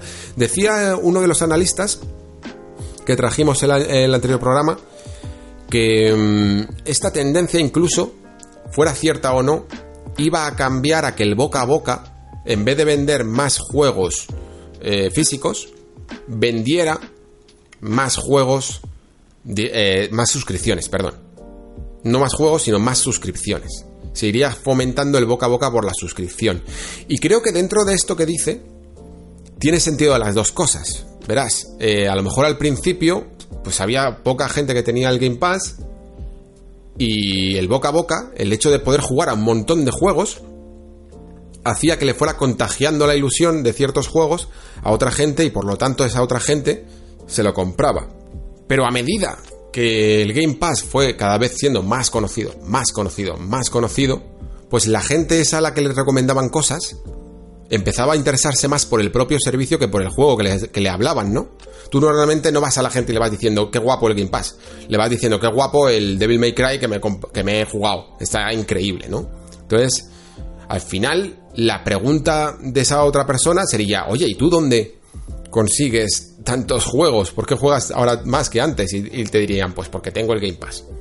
Y por lo tanto, cada vez esas ventas físicas o digitales de juegos completos a precio de 60 euros o de menos o lo que sea, aunque sea una rebaja, se irán sustituyendo por las de la propia servicio de suscripción, que en el fondo es lo que quiere Microsoft también, porque necesita más suscriptores. Y yo creo que el boca a boca vende muy bien estos servicios.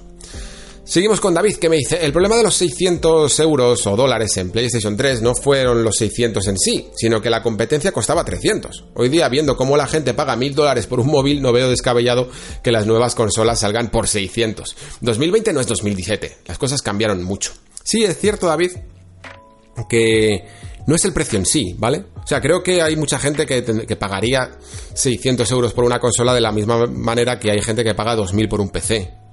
Mm, ahora, a día de hoy, hay móviles para todo y también puede haber consolas para todos los públicos, ¿no? Lo que pasa es que el precio, el mero número de 600 en consolas está un poco maldito. Eso, esa realidad no ha terminado de, de desaparecer del todo. Y creo que las compañías tienen mucho miedo a poner ese fatídico 599 o 600 directamente hay algo ahí que no terminan de ver y que no terminan de arriesgarse. Es algo todavía polémico y aunque no debiera de serlo, porque como dices tú ya no es 2007, pero es que Sony por lo menos mm, ya no solo es que lo pagara caro, es que ellos mismos se tendrían que retractar de las cantidades de declaraciones que ya han dicho que aprendieron de los errores del precio y de tal a lo largo de estos de este último año, ¿eh? De este último año. Que es que no, te creas que lo dijeron hace mucho. Es que siguen repitiendo que no van a. que no quieren repetir los errores de esa generación. Y entre ellos el precio, ¿no? Sobre todo, y la, y la soberbia también con la que trajeron unos cuantas campañas de marketing en esa consola. Seguimos con un anónimo que me dice, bueno, terminamos ya con un anónimo que me dice, hay algunas variables para la nueva generación que ningún analista ha comentado todavía los sectores económicos de consumo o la edad de los consumidores en relación al precio de las nuevas consolas. Al igual que con los móviles, son cada vez más las personas que acceden al mundo de las tecnologías, especialmente de un sector económico, vamos a decirlo así, medio bajo. Del mismo modo, los videojuegos se han convertido en el principal elemento de ocio de las nuevas generaciones, niños y jóvenes que básicamente consumen servicios con juego tipo Fortnite o FIFA. Lo sé de buena tinta porque soy profesor de secundaria y es a eso a lo que básicamente juegan mis alumnos. Quiero decir con esto que una nueva consola low cost, un modelo serie S de Xbox de 300 euros, por ejemplo, podría llegar a un sector de población bastante amplio frente a un modelo premium tipo PlayStation 5 o serie X de 500. A ver cuántos jugadores de estos perfiles que cito estarían dispuestos a gastarse 400 o 500 euros para jugar a Fortnite o Apex Legend, pudiendo hacerlo con la consola que ya tienen o como mucho, con una más barata que además le diera acceso a una librería de juegos amplia y en constante renovación. No nos extrañemos si PlayStation y Xbox no venden de salida todo lo que cabría esperar. Bueno, por un lado, sí que es cierto que cada vez más y más eh, generaciones se van añadiendo a nuevos consumidores de digamos, como dices tú, de sector económico medio bajo porque son jóvenes y no tienen todavía trabajos, no pueden gastar mucho en, consolas, ¿no? Y por lo tanto, es asumible pensar que llevar un producto que fuera atractivo para ellos es interesante. Y quizá el modelo este que todos especulamos de Xbox o el Digital por 300 o incluso 400 euros mm, podría estar muy llamativo para ese público, la verdad. Em, creo que eso no hay ninguna duda de ello. Lo que pasa es que cada vez que va eh, que vamos avanzando en generaciones de jugadores, ¿no? También los que ya estaban aquí siguen permaneciendo y vemos cada vez más afluencia de jugadores de 40, 50, incluso 60 años, ¿no? Esos no desaparecen del todo y eso sí que tienen poder adquisitivo. Por lo tanto, también veo lógico que haya un producto de primer nivel, ¿no? De gama ultra para ellos, que se lo pueden permitir. Así que si quizá Xbox ha hecho los números, digo Xbox porque parece que es la que más se rumorea de que pueda sacar dos modelos, quizá ha entendido un poco el mercado como tú y ve que hay un montón de jóvenes que no van a gastar, que no les van a comprar un PC para jugar y luego encima al Fortnite, que aunque no pida mucho, pero al final a poco que te montes un PC ya se te van unos cuantos cientos de euros y saquen un modelo para ellos, pero mientras tanto, ese modelo, digamos, premium o principal de cada una de las compañías creo que va a estar. Creo que va a estar porque a partir de cierta edad hay muchos jugadores que, que se lo pueden permitir porque ya tienen ciertos trabajos estables, porque han ahorrado, por cualquier tipo de cosa y, les gusta jugar a la última. Y a la última en el fondo ni siquiera es las barbaridades que podemos llegar a pagar por hardware de PC, ¿no? En el fondo estamos hablando pues de 500 euros en contraste a lo que te puedes dejar por un PC de gama alta de 2000. Entonces es también relativamente asumible. Lo veo, lo veo bastante escalable esta generación y veo que como dices tú, haya cada vez más jugadores que quieren dedicarse solo a tres experiencias por año porque van a jugar a lo que esté de moda en ese momento, al Fortnite, al FIFA, a lo que sustituya el Battle Royale en el futuro, que seguro que venga, yo que sé, incluso a juegos de cartas. Y para eso, pues no necesitan más que una máquina, la que sea. Así que veo, veo lógico tu razonamiento. Y hasta aquí el podcast de hoy. Como veis, em, me he dedicado casi más a, comentarios que a actualidad, pero porque estaba coleando lo del anterior programa. He ido añadiendo algunas cosillas nuevas, algunas reflexiones que se me han ido ocurriendo por el camino, pero de momento no hay, no hay mucho más eh, por, por mi parte. Veremos si un poco la actualidad se despierta. Algunos juegos todavía están arrancando. Si veo, como decía en el programa anterior, si veo que de momento no hay no hay mucha más actividad, pues aprovecharemos para recomendar algunas algunos de esos ports que han salido últimamente, como, como Tokyo Mirage Sessions o To The Moon, o ya veré qué hago. Pero lo que no cambia es el momento de la despedida. Muchísimas gracias por estar ahí, muchísimas gracias por escuchar. Se despide Alejandro Pascual. Hasta el próximo programa.